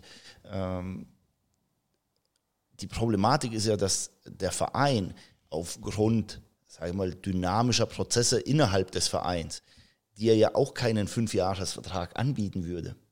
Also das wäre sicherlich etwas, wo ich dann hier beim FC zum Beispiel das Gefühl gehabt hätte, okay, wir geben dem keinen Zweijahresvertrag, sondern fünf Jahre, nicht wegen der Sicherheit, sondern da weiß ich, die stellen mich nächstes Jahr nicht frei. Auch wenn ich hier Dinge verändere, die nicht sofort funktionieren. Mit zwei, drei, vier Leuten zusätzlich, die ich einfordere. Dann, dann bin ich dabei und sage, hm, das wäre ein Projekt. Das ist ein Projekt. Ich bin eher ein Projektmanager, würde ich sagen, als Trainer. Das, wenn ich mir was aussuchen könnte. Ähm, und ich glaube, ganz oben, das ist aber eine reine Vermutung, weil das kann ich ja auch nur vom Hören sagen, äh, ist es natürlich so, wenn du Achter in der Bundesliga bist, die Vereine sind ja schon so, so gut in ihrer Struktur, da entwickelst du nicht mehr so viel. Da, da geht es darum, hey, ich werde Achter oder Sechster oder Vierter und da geht es von drei Millionen auf sechs Millionen oder wie auch immer. Und ich kann, also ich glaube, da, da sind die Motive andere als jetzt in Saarbrücken und bei mir. In dem Zusammenhang. Äh, jetzt mit dir bleiben, wenn wir jetzt, jetzt, jetzt okay. Wer soll ich? Na, einfach nur jetzt, äh, äh, also die, die, die Entscheidung, ne, das ist, ist, ist völlig nachvollziehbar. Und das ist ja auch äh, natürlich, also man kann es jetzt als Fan bedauern und so, aber jetzt mal äh, aus deiner Sicht, jetzt, äh, es sind noch neun Punkte, ne, es sind noch sieben Spiele. Oben, die fangen jetzt irgendwie an zu verlieren. Dresden ist zwei Wochen in Quarantäne, weil es auch, auch keiner, wie kommen die zurück, was haben die dann für einen Spielplan? Oder was passiert da noch? Muss vielleicht noch eine Mannschaft oben in, in Quarantäne. Gegen Ingolstadt spielen wir noch, sonst spielen wir nur gegen Mannschaften eigentlich, gegen die wir gewinnen könnten. Also so ganz ausgeschlossen ist es ja auch nicht, dass wir mindestens mal noch Dritter werden oder so. Und jetzt mal ganz ehrlich, wenn dann, dann im, im August dann der, der Koschinat bei Sky irgendwie im zumindest mal halb gefüllten Ludwigspark das erste Spiel, zweite Liga befragt wird und du sitzt vor der Glotze, da denkst du auch, oh Mann, Ne? Also wenn wir das äh, noch schaffen sollten, dann äh, sitze ich vor der Glotze äh, voller Stolz und drücke die Daumen. Also wirklich, äh, das äh, vielleicht zur Einordnung. Ich glaube, ähm, im Fußball ist alles möglich. Es ist nichts ausgeschlossen. Es, es gab die verrücktesten Dinge. Ähm, nur ist das ja jetzt kein Ziel, welches du klar anvisieren kannst. Das ist, ich finde, äh, zwischen, äh, es gibt immer so Hochmut, Demut und dazwischen ist der Mut. Und äh, wir sind schon mutig genug, indem wir sagen, hey, wir versuchen nach wie vor Platz 4. Aber ich glaube, da zu sagen, ja, die ersten drei Plätze, da geht noch was. Im Übrigen hat Rostock heute gewonnen. Also stimmt das ja mit dem Verlieren auch nicht so ganz. Das wäre ja schon wieder hochmütig. Und das ja, aber kein, du hast gut auf dem dritten Platz, aber du hast ja dann die Vertragsverlängerung. Das stimmt ja auch schon, dass du die quasi an den Aufstieg geknüpft hast. Du hast gesagt, gut, das hätte wieder strukturelle Auswirkungen gehabt, naja. aber. Naja, das ist ja eben, nochmal, ich habe ja vorhin erzählt äh, über die Vertragskonstellation, als ich hier angefangen habe. Da hat der Verein auch äh, extremen Mut bewiesen und hat gesagt, okay, halbes Jahr für dich. Wenn du den Aufstieg packst, verlängert sich dein Vertrag. Wenn nicht, dann nicht. Ich habe nicht anderes gemacht. Ich habe äh, ja gesagt, ähm, hey, im Winter, wir reduzieren den Kader, verstärken ihn in der Spitze und setzen bewusst ein Zeichen nach außen. Ich verlängere jetzt schon mal für Liga 2. dann schauen wir mal, was im April, Mai passiert. Aber das war da- so klar kommuniziert. Das wollte ich gerade fragen. Das war klar kommentiert, dass Ja, man klar. sich hätte im April auch nochmal hinsetzen ja, können. Und nur die Argumentation des Vereins schon auch nachvollziehbar. Ja, äh, dass vielleicht ja erst am 20. Mai oder am 29. Mai oder wann auch immer der letzte Spieltag ist, vielleicht erst klar ist, äh, ob wir in Liga 2 oder Liga 3 sind. Und dann habe ich aber gegenargumentiert und habe gesagt, naja, das Jahr vorher in der Regionalliga waren die letzten Spiele, also wir hatten vier Punkte Vorsprung bei Abbruch der Saison. Die letzten drei Spiele waren. Steinbach, Homburg, Offenbach oder Elversberg Ja, nee, Irgendwas. Offenbach war's. Ich weiß nicht genau. Aber wann wäre denn der Aufstieg festgestanden? Auch im Mai. Und dann wäre ich da gestanden. Also es bedeutet im Umkehrschluss, hätten wir den Aufstieg nicht gepackt, hätte man Ende Mai letzten Jahres, wenn die Saison regulär zu Ende gespielt worden wäre, wieder einen neuen Trainer suchen müssen für die Regionalliga. Also genau die gleiche Konstellation wie dieses Jahr in der dritten Liga. Ich habe, glaube ich, nichts erwartet. Also schon nachvollziehbar, dass es für einen Verein nicht einfach ist, weil eher ungewöhnlich, aber jetzt nichts Unverschämtes, glaube ich, sondern Aber eher man's- kreativ. oder ist es eine Kommunikationsfrage? Hätten wir nicht einfach sagen können, okay, wir, wir vertagen die äh, Vertragsverlängerung noch zwei, drei Monate? Ja, aber das wollte ich, ich wollte ja, weil zu dem Zeitpunkt waren wir irgendwie so dritter, vierter, fünfter, wir waren so leicht auf dem absteigenden Ast und ich wollte ja eine Dynamik mit in die Rückserie nehmen. Also wir hatten ja nur eine Woche Vorbereitungszeit, beziehungsweise fünf Tage. Und ich wollte als positiv verrückter Mensch sagen, lasst es uns jetzt versuchen. Ich bin bereit. Ich will mit euch da hoch. Und wenn es dann nicht funktioniert, irgendwann im April, Mai, im Hinterkopf ist klar, wenn wir alle zufrieden sind, hätte ja auch sein können, dass wir Neunter sind und, und dann stellen sie mich frei oder Zwölfter. Das hätte ja auch passieren können. Äh, deswegen, ich finde, das ist sogar selbstlos. Für mich wäre es rein finanziell gesehen ein einfaches zu sagen, hey, ich verlängere für zwei Jahre Liga 2 und Liga 3. Aber was für ein Zeichen ist das? Das ist doch ein sicherheitsdenkendes Zeichen. Und ich denke Ja, halt, gut, Sicherheit, oder man kann einfach sagen, du glaubst an das Projekt und dann spielen wir noch, also ne, wir sind ja auch gebrannte Kinder, musst du ja auch sehen. Wir, guck mal, wir, Peter sagt, wir sind seit äh, unterschiedlich, ne, aber seit Peter ist jetzt äh, bisschen, äh, bisschen älter, aber äh, seit, fünf, seit 30 Jahren Fan, ich vielleicht seit 25 oder so. Und äh, da- hast du ja alles mitgemacht. Du kennst ja auch die Historie, gehe ich mal von aus, dass du dich damit beschäftigt hast, ne? die Achterbahnfahrten, diese unterschiedlichen Ligen. Und ähm, also wir sind ja quasi froh, wenn man, wenn man, wenn man erstmal ein paar Jahre nochmal dritte Liga spielt und uns da so halbwegs akklimatisiert, uns dann irgendwann hochgeht, ne? dann machen alle den Kreuz. Äh, Absolut. Also ich bin ja völlig d'accord und das wäre ja nicht abwegig gewesen. Aber wir waren doch oben. Es war doch leichter, dieses Jahr aufzusteigen als nächstes Jahr. Nächstes Jahr geht es bei Null los. Wir waren doch erstmal da oben jetzt dabei. Also kann man doch diesen gewagten Versuch starten. Und wenn es nicht funktioniert, kommt man wieder zusammen. Oder eben auch nicht. Das kann man sich ja offen lassen. Und ich finde, ähm, ja, das machen glaube ich, nur ja, Menschen, die einen gewissen Mut haben, glaube ich. Und schon auch, ähm, ja, nicht, also ist mir schon klar, dass es in der normalen Volksseele äh, zu Irritationen führen kann. Aber für mich ist es normal. Ist das, äh, dass der Verein sich nicht darauf eingelassen hat, ist es mangelnder Mut jetzt oder ist es, ist es eher dieses äh, Besitzstandsdenken? Was, was, was meinst du? Was, Ja, schwer zu, schwer zu sagen. Also äh, ich habe ja nur die Antwort bekommen, wir können das so nicht umsetzen oder machen, ausüben, ausführen. Ähm, ja, das geht halt aus Vereinssicht nicht. Aber ich habe jetzt nicht au- genau gefragt, ob, also warum und weswegen im Detail, weil schlussendlich ändert es ja nichts an der, an der Aussage, dass, dass das aus Vereinssicht nicht geht. Ähm, ich glaube und ich weiß ja auch, auch dieses Jahr gibt es durchaus in der zweiten, in der dritten, in der vierten Liga sehr wohl Vereine, die ihren Trainern sagen, hey, dein Vertrag verlängert sich nur bei Aufstieg.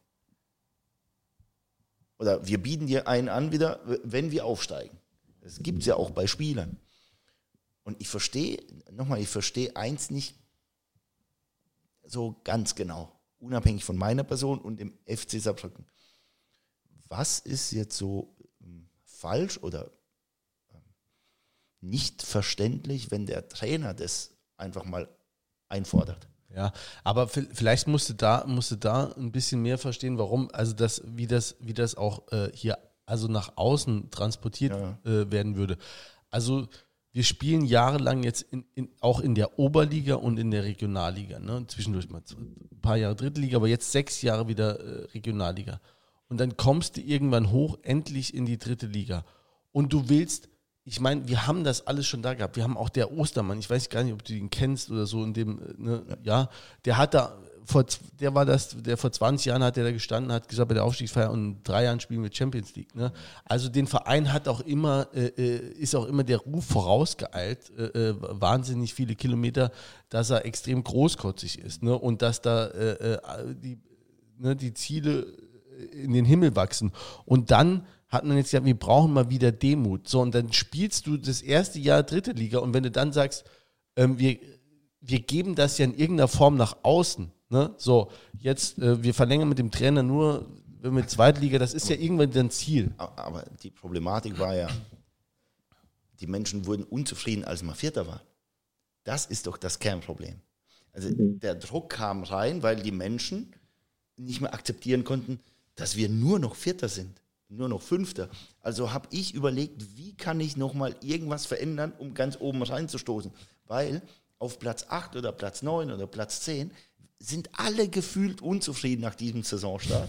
Und dann bin ich ja auch irgendwie wieder der Falsche. Ja, aber so. alle ist, aber genau ja, das meine ich ja. Du sagst jetzt alle. Es kommt ja. schon immer viel aus den Medien an. Ich glaube nämlich, dass schon ein Gros der Fans auch sagt, nee, also das haben wir hier auch vor äh, am Anfang des Jahres in der Winterpause, als es noch Vierter war, haben wir gesagt, ey, wir wären mit einem Achten zufrieden. Das ist dann halt auch mal gut. Und ich glaube schon, dass das viele auch unterzeichnen würden. Es gibt halt diese Irren. Die, der, es gibt ja auch immer, wenn du hier rumgehst, gibt es ja noch ein paar, die sagen immer noch, wo gehört der FCS hin? Die sagen die, klar, Erste Liga. Das ist das Landeshauptstadt-Syndrom. Ja, ja. Das ist einfach so. Traditionsverein und Landeshauptstadt. Saarbrücke ist ja auch geiler, ja. aber. Ja, Saarbrücke, du geiler. ja, ganz klar. Aber hast du den Eindruck gehabt, der Verein kämpft richtig um dich? Also mit diesem Vorschlag äh, habe ich sehr, sehr schnell gemerkt, dass sie äh, sich da nicht bewegen können ich weiß nicht, ob man das als nicht kämpfen oder nicht bemühen oder wie auch immer ähm, betiteln, bezeichnen kann. Äh, sie haben das mit anderen Konstruktionen versucht, aber für mich war das eigentlich erstmal unverhandelbar. Also so dieses Zeichen, jetzt sofort Liga 2 plus zwei Spieler auf in die Schlacht, in die ja, restlichen, weiß ich jetzt nicht, 19, 20 Spiele und lass es uns versuchen. Aber sie haben schon äh, logischerweise versucht, andere Konstrukte mit ähm, ja, Vertrag für Liga 3, Liga 2 und mit Ausstiegsklauseln und so weiter, also schon auch äh, mir das schmackhaft zu machen. Aber mit dem Vorschlag waren sie sehr, sehr schnell äh, überfordert oder, oder eben nicht einverstanden. Ich kann, ich kann das nachvollziehen, aber. Ähm, Im im Saarland gibt es das Phänomen, man will immer, äh, man, ist ja, man ist ja hier Provinz, das ist einfach so. Ne? Äh, ist einfach. Ne? Äh, selbst Saarbrücken, so geil wie es ist, ist äh, eine kleine Stadt. Ne? Äh, und ähm, aber man will immer was gelten, man will immer was sein. So. Und äh, das ist natürlich, das überträgt sich dann auf, auf, auf alles, was so hier gemacht wird. Das muss dann immer irgendwie, muss das immer vermeintlichen Weltrang haben. So, aber es soll in seiner Zeit mal, jeder muss halt Pöstchen haben. Also jeder muss irgendwie so seins haben und, und so äh, in Bayern sagt man Schaftelhuberei. Also irgendwie wird halt immer geknoddelt und, und, und jeder macht so seins und, und keiner will irgendwie, dass ihm da einer reinredet. So, und trotzdem muss man sich ja manchmal jemanden von außen dazu nehmen. Das ist in der Wirtschaft so, äh, das ist in der Kultur so und das ist im Sport eben auch so. Und da kommt jetzt einer von außen, der da nicht eben froh ist, dass er mitmachen darf, so, äh, ne, sondern der jetzt da auch irgendwie bestimmen will und dann unerhörte Forderungen stellt oder unerhörte Vorschläge macht. So. Und dann kommt man hier dann ganz schnell an seine Grenzen und dann, ah, nee, so war es ja dann doch nicht gemein, so groß wollen wir dann doch nicht sein, dann machen wir doch lieber so weiter, wie man die ganze Zeit gemacht hat. So kommt mir das so ein bisschen vor jetzt hier. Ja, also ich weiß nicht, ob das explizit jetzt eben nur auf ähm, das Saarland oder den Saarbrücker Geist ähm, zurückzuführen ist, sondern ähm, ich habe, wie gesagt, die, die ähnlichen oder ähnliche Probleme dann auch in Jena feststellen müssen. Okay. Ähm, wenn du, es ist ja, wir haben ja noch ein paar Spiele, ne? Und vielleicht geht ja noch was. Was? Ein paar Stunden? Ein paar Spiele. Ach so. Nee, paar, paar Stunden haben wir auch noch. Ne? Um elf muss im Bus sein, ne? Da haben wir, noch, da haben wir wirklich noch ein paar Stunden. Ähm, wenn, ne, also du hast noch ein paar Monate oder ein paar Spiele, egal wie du es siehst, ne?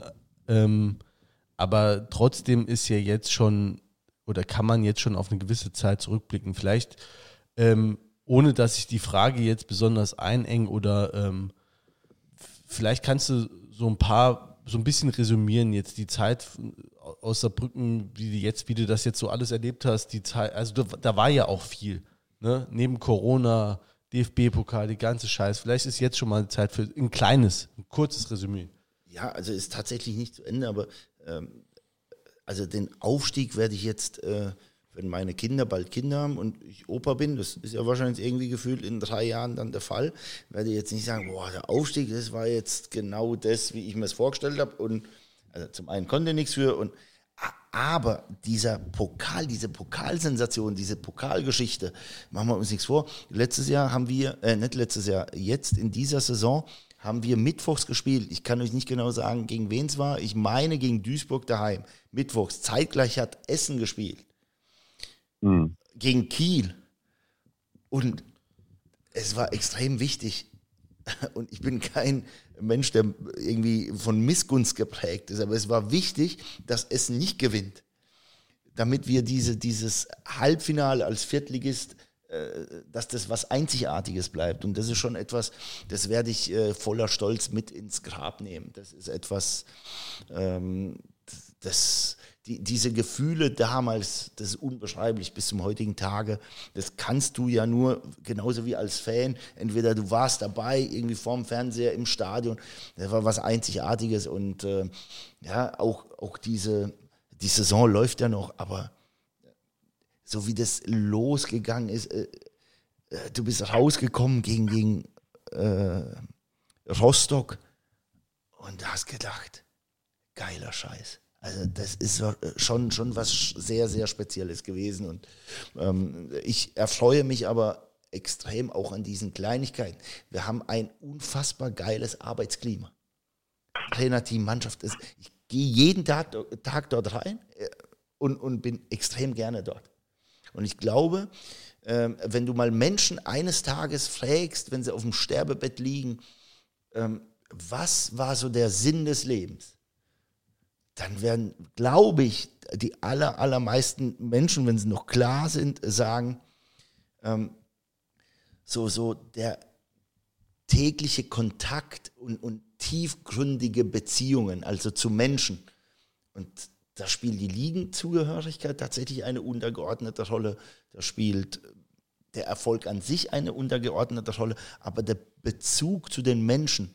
Und ich habe hier extrem viele tolle Menschen kennengelernt. Und äh, das ist nicht nur das Trainerteam und, und die Mannschaft auch. Rüdiger Schmidt, äh, das ist, das ist so, so mein, mein Busenfreund und äh, wirklich das ist, für mich ist das was ganz, ganz Tolles und was Wichtiges, auch mit dem Zeugwart, nach getaner Arbeit im Trainerbüro äh, noch ein Bier trinken zu können. Wir können ja nirgends hin. Und dann äh, da ein Bier trinken zu können, das ist für mich extrem wichtig. Und diese Momente nehme ich mit, voller Stolz. Und äh, die, die Auswärtsfahrten im Hotel, wenn wir da mit dem Trainerteam, mit Michael Weyer, Athletiktrainer, äh, äh, hier, der, der Carsten Specht, der dann als NLZ-Leiter dann dabei ist, weil die, die Jugend aktuell halt nicht äh, so viel machen kann und, und der Co-Trainer. Das ist einfach ein geiler Haufen. Das ist einfach ein geiler Haufen. Wir haben so viel Spaß, wir lachen uns schlapp. Und ich finde, das sind Highlights. Und ich glaube, wenn ich auf dem Sterbebett liegen werde, werde vor allem von den Menschen erzählen, die ich hier kennenlernen durfte. Ja. Eine Frage noch, also nachdem wir so den, den Highlight hatten, ähm, ähm, wir waren ja immer sehr, sehr positiv äh, zu dem, was du hier auch gemacht hast, aber es gibt so eins, glaube ich, ein Spiel, wo wir uns einig waren oder eine Situation, wo wir uns einig waren, wo wir das Gefühl hatten, das war so unser Downer. Hast du das auch? Würdest du ein, gibt es eine Situation, wo du sagen würdest, das war nicht so richtig gut? Nö. ich weiß ja ganz genau, worauf ihr hinaus wollt. Äh, nur, also ich glaube, das ist falsch. Kopfhörer sind eng, ne? Ja, das ist, äh, oder der Schädel zu dick. ja, äh, also das Problem ist, dass es falsch kommuniziert worden ist, weil die Mannschaft, die gegen Homburg auf dem Feld war, wenn wir die durchgehen. Er weiß es direkt. ja, er weiß es direkt. Ja, natürlich. Alle weil, weil das einfach äh, logischerweise in Emotion auch eine fehlerhafte Wahrnehmung dann der Menschen ist. Das war ja nicht irgendwie äh, Kraut und Rüben was da auf dem Platz war. Ich kann euch die Aufstellung vorlesen, er war im Tor Batz und dann war rechter Verteidiger Barilla und linker äh, Verteidiger. Dass der Batz im Tor war, wusste aber in der 90. Minute auch nicht mehr. Ja gut, aber das war dann irrelevant, äh, weil es hätte auch so nicht gereicht. Ja. Links Müller, Innenverteidiger, Urfähre und Jason Breitenbach. Und da sagt man, ja, Jason Breitenbach, der spielt sehr, sehr viele Spiele, hat sich entwickelt, gemacht und getan. Hm, auf der 6 hat Manuel Zeit gespielt. Auf im Mittelfeld noch ähm, Basti Bösel, Maurice Deville, Markus Mendler, Sebastian Jakob, Niklas Schipnowski. Und jetzt sagt ihr mir, wo die Graupe ist. Nee, da also, war keine war, Graupe. Ich, oh, darf ich was sagen? Ja. ja, komm. Die Graupe war das Freundschaftsspiel drei Tage vorher. Weil ich glaube, also das war so meine Theorie. Du, ihr hattet das erste Pokalspiel hier gegen Difflin, dann habt ihr ein Freundschaftsspiel gemacht und dann gegen Homburg. Und meine Theorie war, das Freundschaftsspiel hätte man sich schenken können, weil ich, weil, immer, weil meine Vermutung war, die Jungs waren zu müde. Also, ähm, um ehrlich zu sein, weiß ich jetzt nicht, was das äh, genau, was das Freundschaftsspiel vorher war. Äh, normalerweise, also äh, in Freundschaftsspielen war es dann aber auch immer so, dass du 45 Minuten gespielt hast zu dem Zeitpunkt. Also war äh, Homburg war das erste Spiel, wo dann Spieler über 90 Minuten gegangen sind. Und tatsächlich, ob man das hören will oder nicht. Also das, ich, es gibt ja auch nichts zu beschönigen. Das Spiel werden wir nicht mehr gewinnen. Ich versuche nur zu erklären, wir waren mitten in der Vorbereitung, die dritte, vierte Woche. Zu dem Zeitpunkt war es noch nicht ganz klar, äh, wie es mit dem Athletiktrainer weitergeht. Der war sieben Tage gar nicht vor Ort. Nicht als Ausrede, aber tatsächlich war das so. Und äh, wir haben das Spiel nicht unterschätzt ähm, oder in irgendeiner Form ähm, ja, leichtfertig angegangen, aber ich habe die Formation, äh, also ich habe die Qualitäten der Spieler in der Zuordnung. Ich sage jetzt mal so, äh, Sebastian Bösel und Maurice de Ville im Zentrum, im Mittelfeld, würde ich heute so nicht mehr stellen. Aber ich habe die Spieler natürlich, zum Beispiel die beiden, erst drei Wochen vor der Flinte gehabt. Äh, nicht, dass die schuld waren am Ausscheiden, aber das hat halt noch nicht gepasst. Das ist mhm. etwas relativ Normales, wenn du relativ viele Wechsel auch zu Beginn der Saison hast. Und wir hatten schon auch einige Neuverpflichtungen. Und trotzdem sage ich, rein individuell gesehen, ich habe als Trainer nicht geliefert. Auf jeden Fall. Ich habe nicht die an dem Tag besten Jungs aussuchen können. Die Jungs haben auch nicht geliefert und das wissen sie auch, weil die Mannschaft, die da auf dem Feld war, muss Homburg trotzdem schlagen. Aber also deren Anspruch ist ja auch, besser zu sein als der, weiß nicht, Homburg sind jetzt Achter oder Sechster oder wie auch immer in der Regionalliga. Also von mhm. allen Spielern, die da auf dem Platz waren. Und da ist egal, da hätten wir auch ja. ohne Trainer spielen können. Aber, aber, aber ich, also ich fand, ich glaube, dass das Spiel wäre wär nicht so lange in, äh, äh, in, also zumindest bei mir nicht in negativer Erinnerung geblieben, äh, wenn du es vielleicht danach anders ein bisschen verkauft hättest. Also es war schon so, dass das also du hast dann erstmal danach gesagt, ja, gut, ich bin jetzt nicht hierher gekommen, um den Saarland-Pokal zu gewinnen. Ne? Also das mag eine Sache sein, sondern ich bin hier, wir haben noch 38 Spiele in der dritten Liga. äh, Saarland-Pokal passt jetzt uns, du hast so den Eindruck vermittelt, es passt uns jetzt nicht so besonders gut in die Vorbereitung rein, es ist so ja. dazwischen geschissen und ähm, da sind wir ja auch wieder Blödmänner, ja, ja. die Fans sind und denken, ey, das ist eins der Saar-Derbys, also eigentlich das Saar-Derby und äh, verlierst 3-0 und der Trainer setzt sich hin und sagt am Schluss mal, ja gut, dafür bin ich jetzt nicht gekommen. Nein, also deswegen habe ich ja auch gesagt, die Kommunikation war ja nicht die geilste. Äh, Im Übrigen ist das nicht nach Ausreden suchend. Äh, das 1-0, ich glaube nicht, dass es ein Elfmeter gewesen ist. Also, ja. das entscheidet Spiele. Äh, das entscheidet Spiele, auch im letzten Derby. Deswegen habe ich ja die Hoffnung, dass morgen ein guter da ist gegen Lautern, weil im Hinspiel gegen Lautern muss nach fünf Minuten äh, ich weiß nicht, wer der Innenverteidiger war, aber der den Tobi Jenike umsetzt, muss auch vom Platz. Ähm, äh, das, das, haben wir, ähm, ähm, kennst du das? Ähm, ich glaube, es ist Baba Grafati, ja. der nach den Drittligaspielen immer ja. diese Analyse macht. Und mhm. der hat auch äh, gesagt, es war ein Elfmeter, äh, wäre in der zweiten Halbzeit dieses, äh, dieser Freistoß. Da gab es so einen Freistoß, wo dann äh, von dem, ich weiß nicht, wie der wie der Lauterer heißt, da hat die Hand rausgetan. Das wäre eigentlich, ein, äh, wäre eigentlich ein Strafstoß gewesen für uns. Ja, und Foulspiel, also es waren äh, schon ein paar äh, Situationen, die nicht ganz so glücklich waren, aber wir waren ja bei dem anderen Spiel. Ja. Und ähm, äh, da äh, entscheidet, also das 1-0 hat schon mal in eine gewisse Richtung gelenkt. Äh, die Kommunikation war nicht gut, aber ich wollte ja nur auf eins hinaus. Ähm, wir haben, glaube ich, Dienstag oder Mittwoch gegen Homburg gespielt und am Samstag oder Sonntag war dann, wäre dann das Finale gewesen. Und mhm. wenn du zu 100 Prozent da sein willst bei diesen Spielen, also körperlich absolut auf dem Höhepunkt deines Schaffens, geht es zu Lasten deiner Performance am ersten, zweiten, dritten, vierten Spieltag. Und ich weiß nicht, so doof wie das klingt, jetzt hätten wir das gewonnen und wir verlieren die ersten vier Spiele, ob wir hier sitzen würden und über, uns über dieses Spiel ärgern würden, auch zu Recht, aber trotzdem eine geile gemeinsame Zeit hatten. Und wenn wir eins wieder gut machen äh, müssen, dann ist es im Fall der Fälle nochmal Homburg schlagen. So Dessen bin ich mir bewusst. Ja, also ja, das ist dann halt die Frage, äh, ja, also für mich war es hauptsächlich Kommunikationsfrage. Ähm, hast du da in der Zeit jetzt in Saarbrücken auch dazugelernt? Ja, zum einen habe ich äh, gemerkt, dass äh, natürlich es hier schon auch eine gewisse äh, Wucht der Presse gibt und bei gleichzeitig fehlendem Pressesprecher. Auch wenn wir sagen, wir haben hier einen, aber wir haben keinen. Und ähm, das ist tatsächlich so, dass der Pressesprecher eine extrem wichtige Vertrauensperson des Trainers ist, weil er das Bindeglied ist. Und ich halte, gewollt oder ungewollt, meinen Schädel in die Kamera. Und ähm, der Pressesprecher kann sehr, sehr viele Dinge entzerren. Und wenn der nicht da ist, dann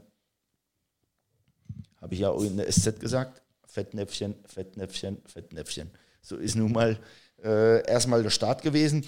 Ich glaube aber mittlerweile und schon auch im Verlaufe der Saison, weil wir uns zusammengesetzt haben mit allen äh, äh Pressevertretern, ist es uns gelungen, eine sehr, sehr respektvolle Arbeit äh, oder ein respektvolles Miteinander zu pflegen. Mit Ausreißern nach oben und unten. Genau. Von, beiden, von beiden Seiten. Also da habe ich auch nicht alles richtig gemacht. Ich habe zum Beispiel mal einen Dominik Rossi äh, angeschossen, fälschlicherweise. Da kommt ihr mit klar. Äh, und äh, habe hab mich dann aber, wir haben dann miteinander telefoniert und, und habe mich dafür entschuldigt und ich glaube, das ist die Basis einer guten Zusammenarbeit, Fehler zu machen und sich dann äh, zu entschuldigen, dafür gerade zu stehen. Okay, Kinder, habt ihr noch was? Nee, also die Hörerfrage vielleicht noch, bevor wir noch zum Derby ein paar Sätze sagen, oder? Muss ich die abspielen, ja, ne? Ja, oder? musst du abspielen. Ja, gut.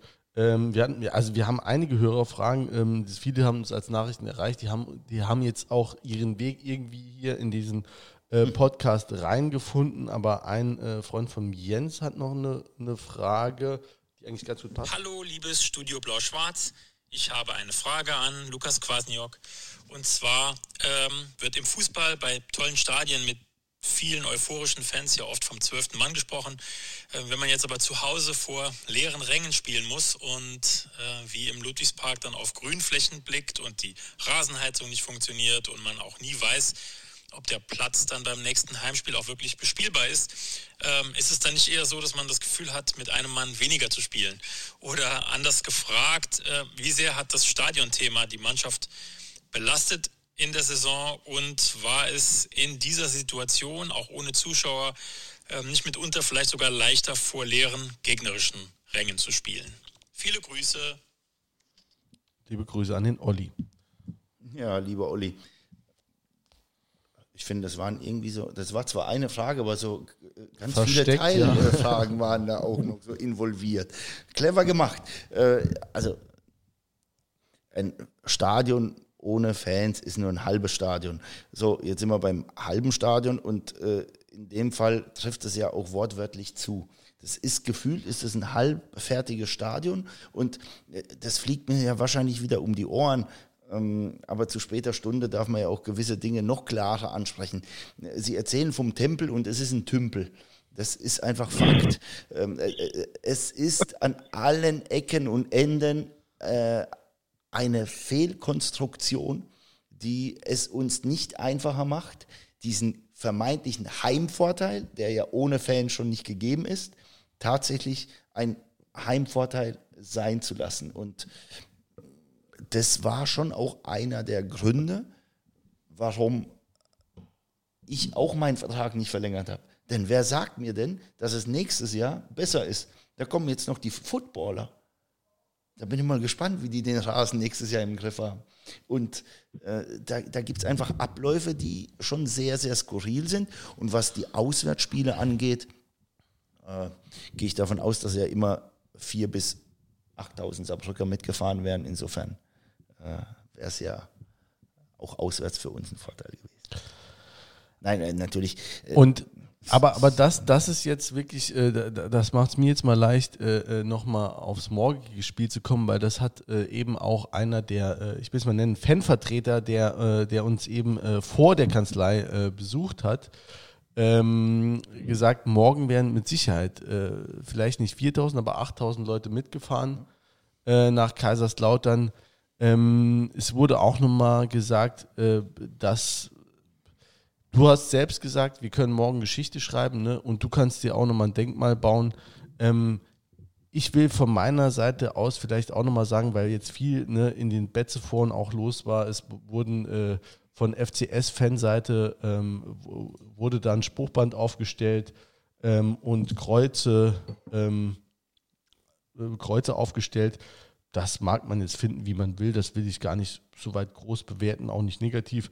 Ähm, aber ähm, viele Lautern-Fans habe ich jetzt auch gesehen, gerade aus dem Saarland, haben sich da auch sehr deutlich positioniert und haben gefragt, warum wir uns die ganze Zeit mit diesem Verein beschäftigen und, ähm, und warum das denn äh, so, so ist und ob wir denn Minderwertigkeitskomplex haben. Und dann sage ich, natürlich haben wir den. Ne? Wir haben 20 Jahre lang, wir haben gegen, äh, äh, also da muss man auch kein Geheimnis drum machen, wir haben, äh, das habe ich auch schon mal hier gesagt, wir haben äh, gegen Gütersloh und sonst wen hier gespielt, als die äh, deutscher Meister äh, geworden sind. Und da haben viele Saarländer, die auch jedes Wochenende auf dem Ludwigspark, auf dem Betzenberg waren, haben, haben uns belächelt. Und das ist ja dann ähm, auch ein individuelles Gefühl, das du kriegst. Du wirst äh, in der Schule, auf der Arbeit und sonst wo im Sportverein wirst du belächelt. Die hängen dann äh, zu mit Wimpeln äh, vom, vom Betzenberg und das in deiner, in deinem Dorf, in deiner Region und ähm, in, in deinem Bundesland. Und ähm, dann ist es nun mal irgendwann so weit, dass du ähm, dass man wieder auf Augenhöhe spielt und dann ist es nicht nur so, dass du auf Augenhöhe spielst, sondern dass man auf einmal eine bessere Saison spielt. Und ähm, das ist sehr, sehr, sehr schade, weil das wären extrem krasse Duelle, extrem gallige Duelle und da bin ich mir auch sicher, auch von lauterer Seite werden die mit Sicherheit sehr emotional geführt worden. Und ja, das bedeutet uns vielleicht auch aufgrund des Minderwertigkeitskomplexes äh, aus der Vergangenheit extrem viel und ähm, da kann ich, da kann ich den Matthias eben von eben nur bekräftigen, da kannst du dir mit Sicherheit äh, äh, morgen auch ein Denkmal bauen. Wir werden alle von wo auch immer, von irgendwo im Fernsehen oder von einem Fan, vor einem Fanradio sitzen und äh, schwitzen und die Daumen drücken und ähm, der, ja, der Beifall wird nicht so laut sein, wie er wäre, wenn wir alle irgendwo im Stadion ständen, aber ähm, er ist mit Sicherheit da und vielleicht kannst du nur ein paar Worte sagen, was wir morgen ähm, erwarten können. Ja, Matthias hat tatsächlich vorhin vor der Kanzlei nochmal eins äh, mir klar gemacht, äh, aber eben auch, äh, das werde ich der Mannschaft klar machen, für, die, für diese Menschen ist das ja der absolute Lebensinhalt. Und wenn du auf etwas hinfieberst, wirklich 20, 30 Jahre lang, und dann wird dir das genommen und du kannst nicht in diesem Stadion bei diesem Highlight dabei sein. Das ist dann, wie wenn sie dir die Hände abgeschnitten hätten und du willst jetzt aber was essen. Und da sitzt du da und wie kommt das jetzt in den Mund? Und ähm, deswegen sind wir uns schon auch unserer Verantwortung bewusst, ähm, dass wir einfach äh, den Menschen absolutes Highlight nochmal setzen können für die nächsten Jahre. Denn wer weiß, was passiert im Fall der Fälle, wenn wir gewinnen sollten, dann kann das ja auch für die nächsten 20 Jahre wieder das letzte Derby gewesen sein, je nachdem, wie lange äh, sich äh, die andere Mannschaft in einer anderen Liga befindet. Und das ist, also die Wichtigkeit ist uns sehr wohl bewusst, aber so diese, diese Klarheit, das noch vielleicht noch nie erlebt zu haben und nicht zu wissen, ob das jemals nochmal kommt. Manuel Zeist weiß nicht, ob er nochmal auf dem Betzenberg spielen darf. Und seine Heimat, seine blau-schwarze Heimat äh, dort nochmal vertreten kann. Und das äh, sagt, glaube ich, auch alles über unsere Motivation aus, Motivationslage. Und ähm, ich hoffe einfach wirklich, äh, ich will da gar nicht äh, nochmal zusätzlich Öl ins Feuer gießen, aber es wird wichtig sein, dass man einen guten Unparteiischen hat. Das ist nun mal so, denn es treffen zwei Welten aufeinander, äh, die, das habe ich heute in der PK auch gesagt, die statistisch gesehen fairste Mannschaft, das sind wir, gegen die statistisch gesehen unfairste Mannschaft der Liga aufeinander. Und dann. Die aber äh, immer Pech haben. ja, der, ja, genau. Und das, das Kernproblem ähm, ist natürlich, dass wenn dann der Holzer äh, einem in die Parade hüpft und der Kollege steht dann auf, dann bekommen beide gelb. Und irgendwann wird es so ein unübersichtliches Spiel. Ähm, und vielleicht, ähm, und ein guter Unparteiischer erkennt es, wer sozusagen ähm, die Verantwortung für diese Unübersichtlichkeit trägt. Und äh, ich will einfach nur nicht, dass am Ende die vermeintlich fairste Mannschaft bisher, das sind wir, ähm, dasteht als unfaire Truppe, weil das einfach dann Verdrehung der Tatsachen wäre. Und äh, deswegen ist ein guter Unparteiischer extrem wichtig. Aber Weil, beim Hinspiel war es ja, fand ich so, ähm, also das war ein Spiel, ne, 1-1, aber eigentlich äh, musste da gewinnen, musste klar gewinnen sogar das war, das, da fand ich so sogar die Mannschaft sogar so ein bisschen, also nicht übermotiviert im Sinne, dass die reingegangen sind wie die, äh, wie die Irren, aber halt, dass die verkrampft sind. Gerade so, so, äh, weißt du, Sevi Jakob oder Schippi oder so, die auch lauterer Vergangenheit haben oder so, da hat richtig so gemerkt, die sind so ein bisschen verkrampft, die wollten einfach zu viel. Und dann haben die Lauterer, haben eben so ein bisschen eklig gespielt und, und irgendwann hat sich das Spiel so entwickelt, wie du gerade geschildert hast, das war dann so, äh, man hat sich dann in so Kleinkriegen verzettelt und hat die eigenen Stärken gar nicht mehr ausspielen können. Und ich habe mich über das Spiel einfach, wie das gelaufen ist, sehr geärgert. Und äh, das ist auch meine Angst, dass das nochmal so wird jetzt morgen, weil eigentlich müssten wir die ja klar schlagen. ja, selbstverständlich, natürlich. äh, äh aber Angst ist, äh, Angst ist natürlich kein guter Ratgeber. Äh, ja, das ja. ist äh, definitiv so. Und ich finde, äh, im Hinspiel haben wir äh, nicht unser bestes Spiel gemacht und trotzdem, da sind wir beim äh, Jens äh, und seinen Statistiken. Äh, rei- äh, also laut, laut ähm, Y-Scout oder Instat Scout, also den statistischen Datenanalyse des Spiels, hatten wir 8 zu 1 Torchancen im Hinspiel. Ähm, und ich weiß nicht, ob das dann verkrampft ist. Fakt ist, wir haben erstmal acht Torchancen gehabt und haben eine zugelassen das Spiel geht 1-1 aus. Also ich hatte auch das Gefühl, wir haben nicht unsere absolute Top-Leistung gebracht. Es war jetzt kein Flow, in dem wir uns befunden hatten in diesem Spiel. Äh, aber das Spiel hättest du trotzdem auf jeden Fall gewinnen müssen. Und äh, das haben wir im Hinspiel nicht geschafft und deswegen gibt es ja auch glücklicherweise ein Rückspiel. Und morgen hauen wir die, äh, hauen wir sie weg. Fast bin mir eine Beleidigung Das rausgeholt. haben wir mit, der, der, war der, der Sebi Jakob war in der Woche vor dem Spiel da und da haben wir auch so gesagt. Haben wir auch gesagt. Da haben wir noch gesagt, da war noch der lautere Fan zugeschaltet, da haben wir noch gesagt, der, der Sebi haut euch vier Stück rein und so, ne? Das war Ja, auch da, war nicht ich, da war ich auch zu nett. Da habe ich auch viele, viele Nachrichten. Habt haben ihr wir da was bekommen. anderes getrunken? Oder? Der Sebi Jakob vier Stück, du. Ähm, also, äh, Kinder, komm, wir haben zwei, drei Viertelstunden voll. Die Leute müssen so viel hacken, hat keiner, dass er die, dass er die schneiden kann, um das zu hören. Äh, das geht nämlich ungeschnitten in den Äther raus. Äh, Jens Peter, habt ihr noch was? Peter Jens. Äh, Nee. aktuell- nee, Peter? Also ich habe noch, ich habe auf meinem Zettel stehen noch so viele Fragen. Ich, ich Äh, komme nach dem aber- Derby-Sieg, falls gewünscht. ja, klar. Also wir, wir äh, können das gerne auch nochmal machen. Ähm, ähm, also vielleicht eine Frage noch, ähm, weil das eine Zuschauerfrage war, ähm, äh, Zuhörerfrage. Äh, kommst du denn, sieht man dich denn nochmal im Ludwigspark, auch wenn du nicht mehr hier Trainer bist, kommst du nochmal zu Besuch? Ja, Bist du so jemand, dass, dass du sagst, okay, ich habe die Menschen hier vielleicht gar nicht so kennengelernt, wie ich wollte, aber ähm, ich komme da nochmal in, das gucke ich mir schon nochmal an.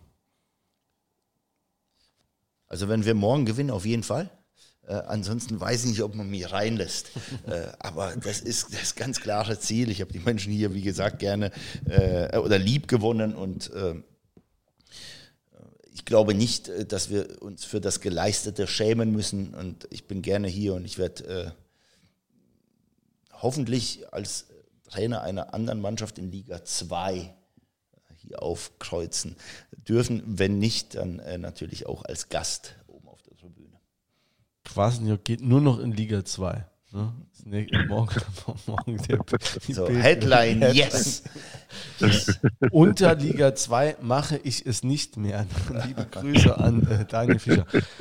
Ähm, hast du noch vielleicht eine Anekdote, irgendwas, was du, was du denkst, das wäre der passende Rahmen, um es äh, zu erzählen? Wenn du so lange überlegst. Genau, genau. Äh, auf jeden Fall nicht.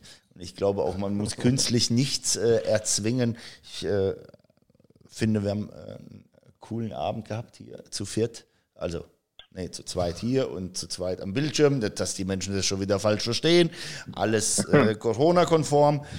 Äh, vielen Dank für die Einladung. Echt, hat mir riesen Spaß gemacht und ja, ich habe ja die meiste Zeit geschwätzt. Vielen Dank fürs Zuhören und äh, hoffentlich auf ein neues nach dem Derby-Sieg. Ja, Unbedingt. Ja, gerne. Äh, vielen Dank fürs Kommen. Äh, wir nehmen das nicht als selbstverständlich, dass sich der Cheftrainer hier abends, äh, gerade auch noch äh, am Abend vor so einem wichtigen Spiel hier hinsetzt. Und ähm, also cool, dass du das gemacht hast, ähm, dass du so entspannt warst äh, den kompletten Abend. Und ähm, ja, ich würde sagen, wir trinken noch einen Absacker und an sich, wenn wir es dann haben, äh, jetzt muss ich nur einen richtigen Knopf finden. Dann würde ich sagen, ciao, ne? Jo. Oh, ganz schön laut.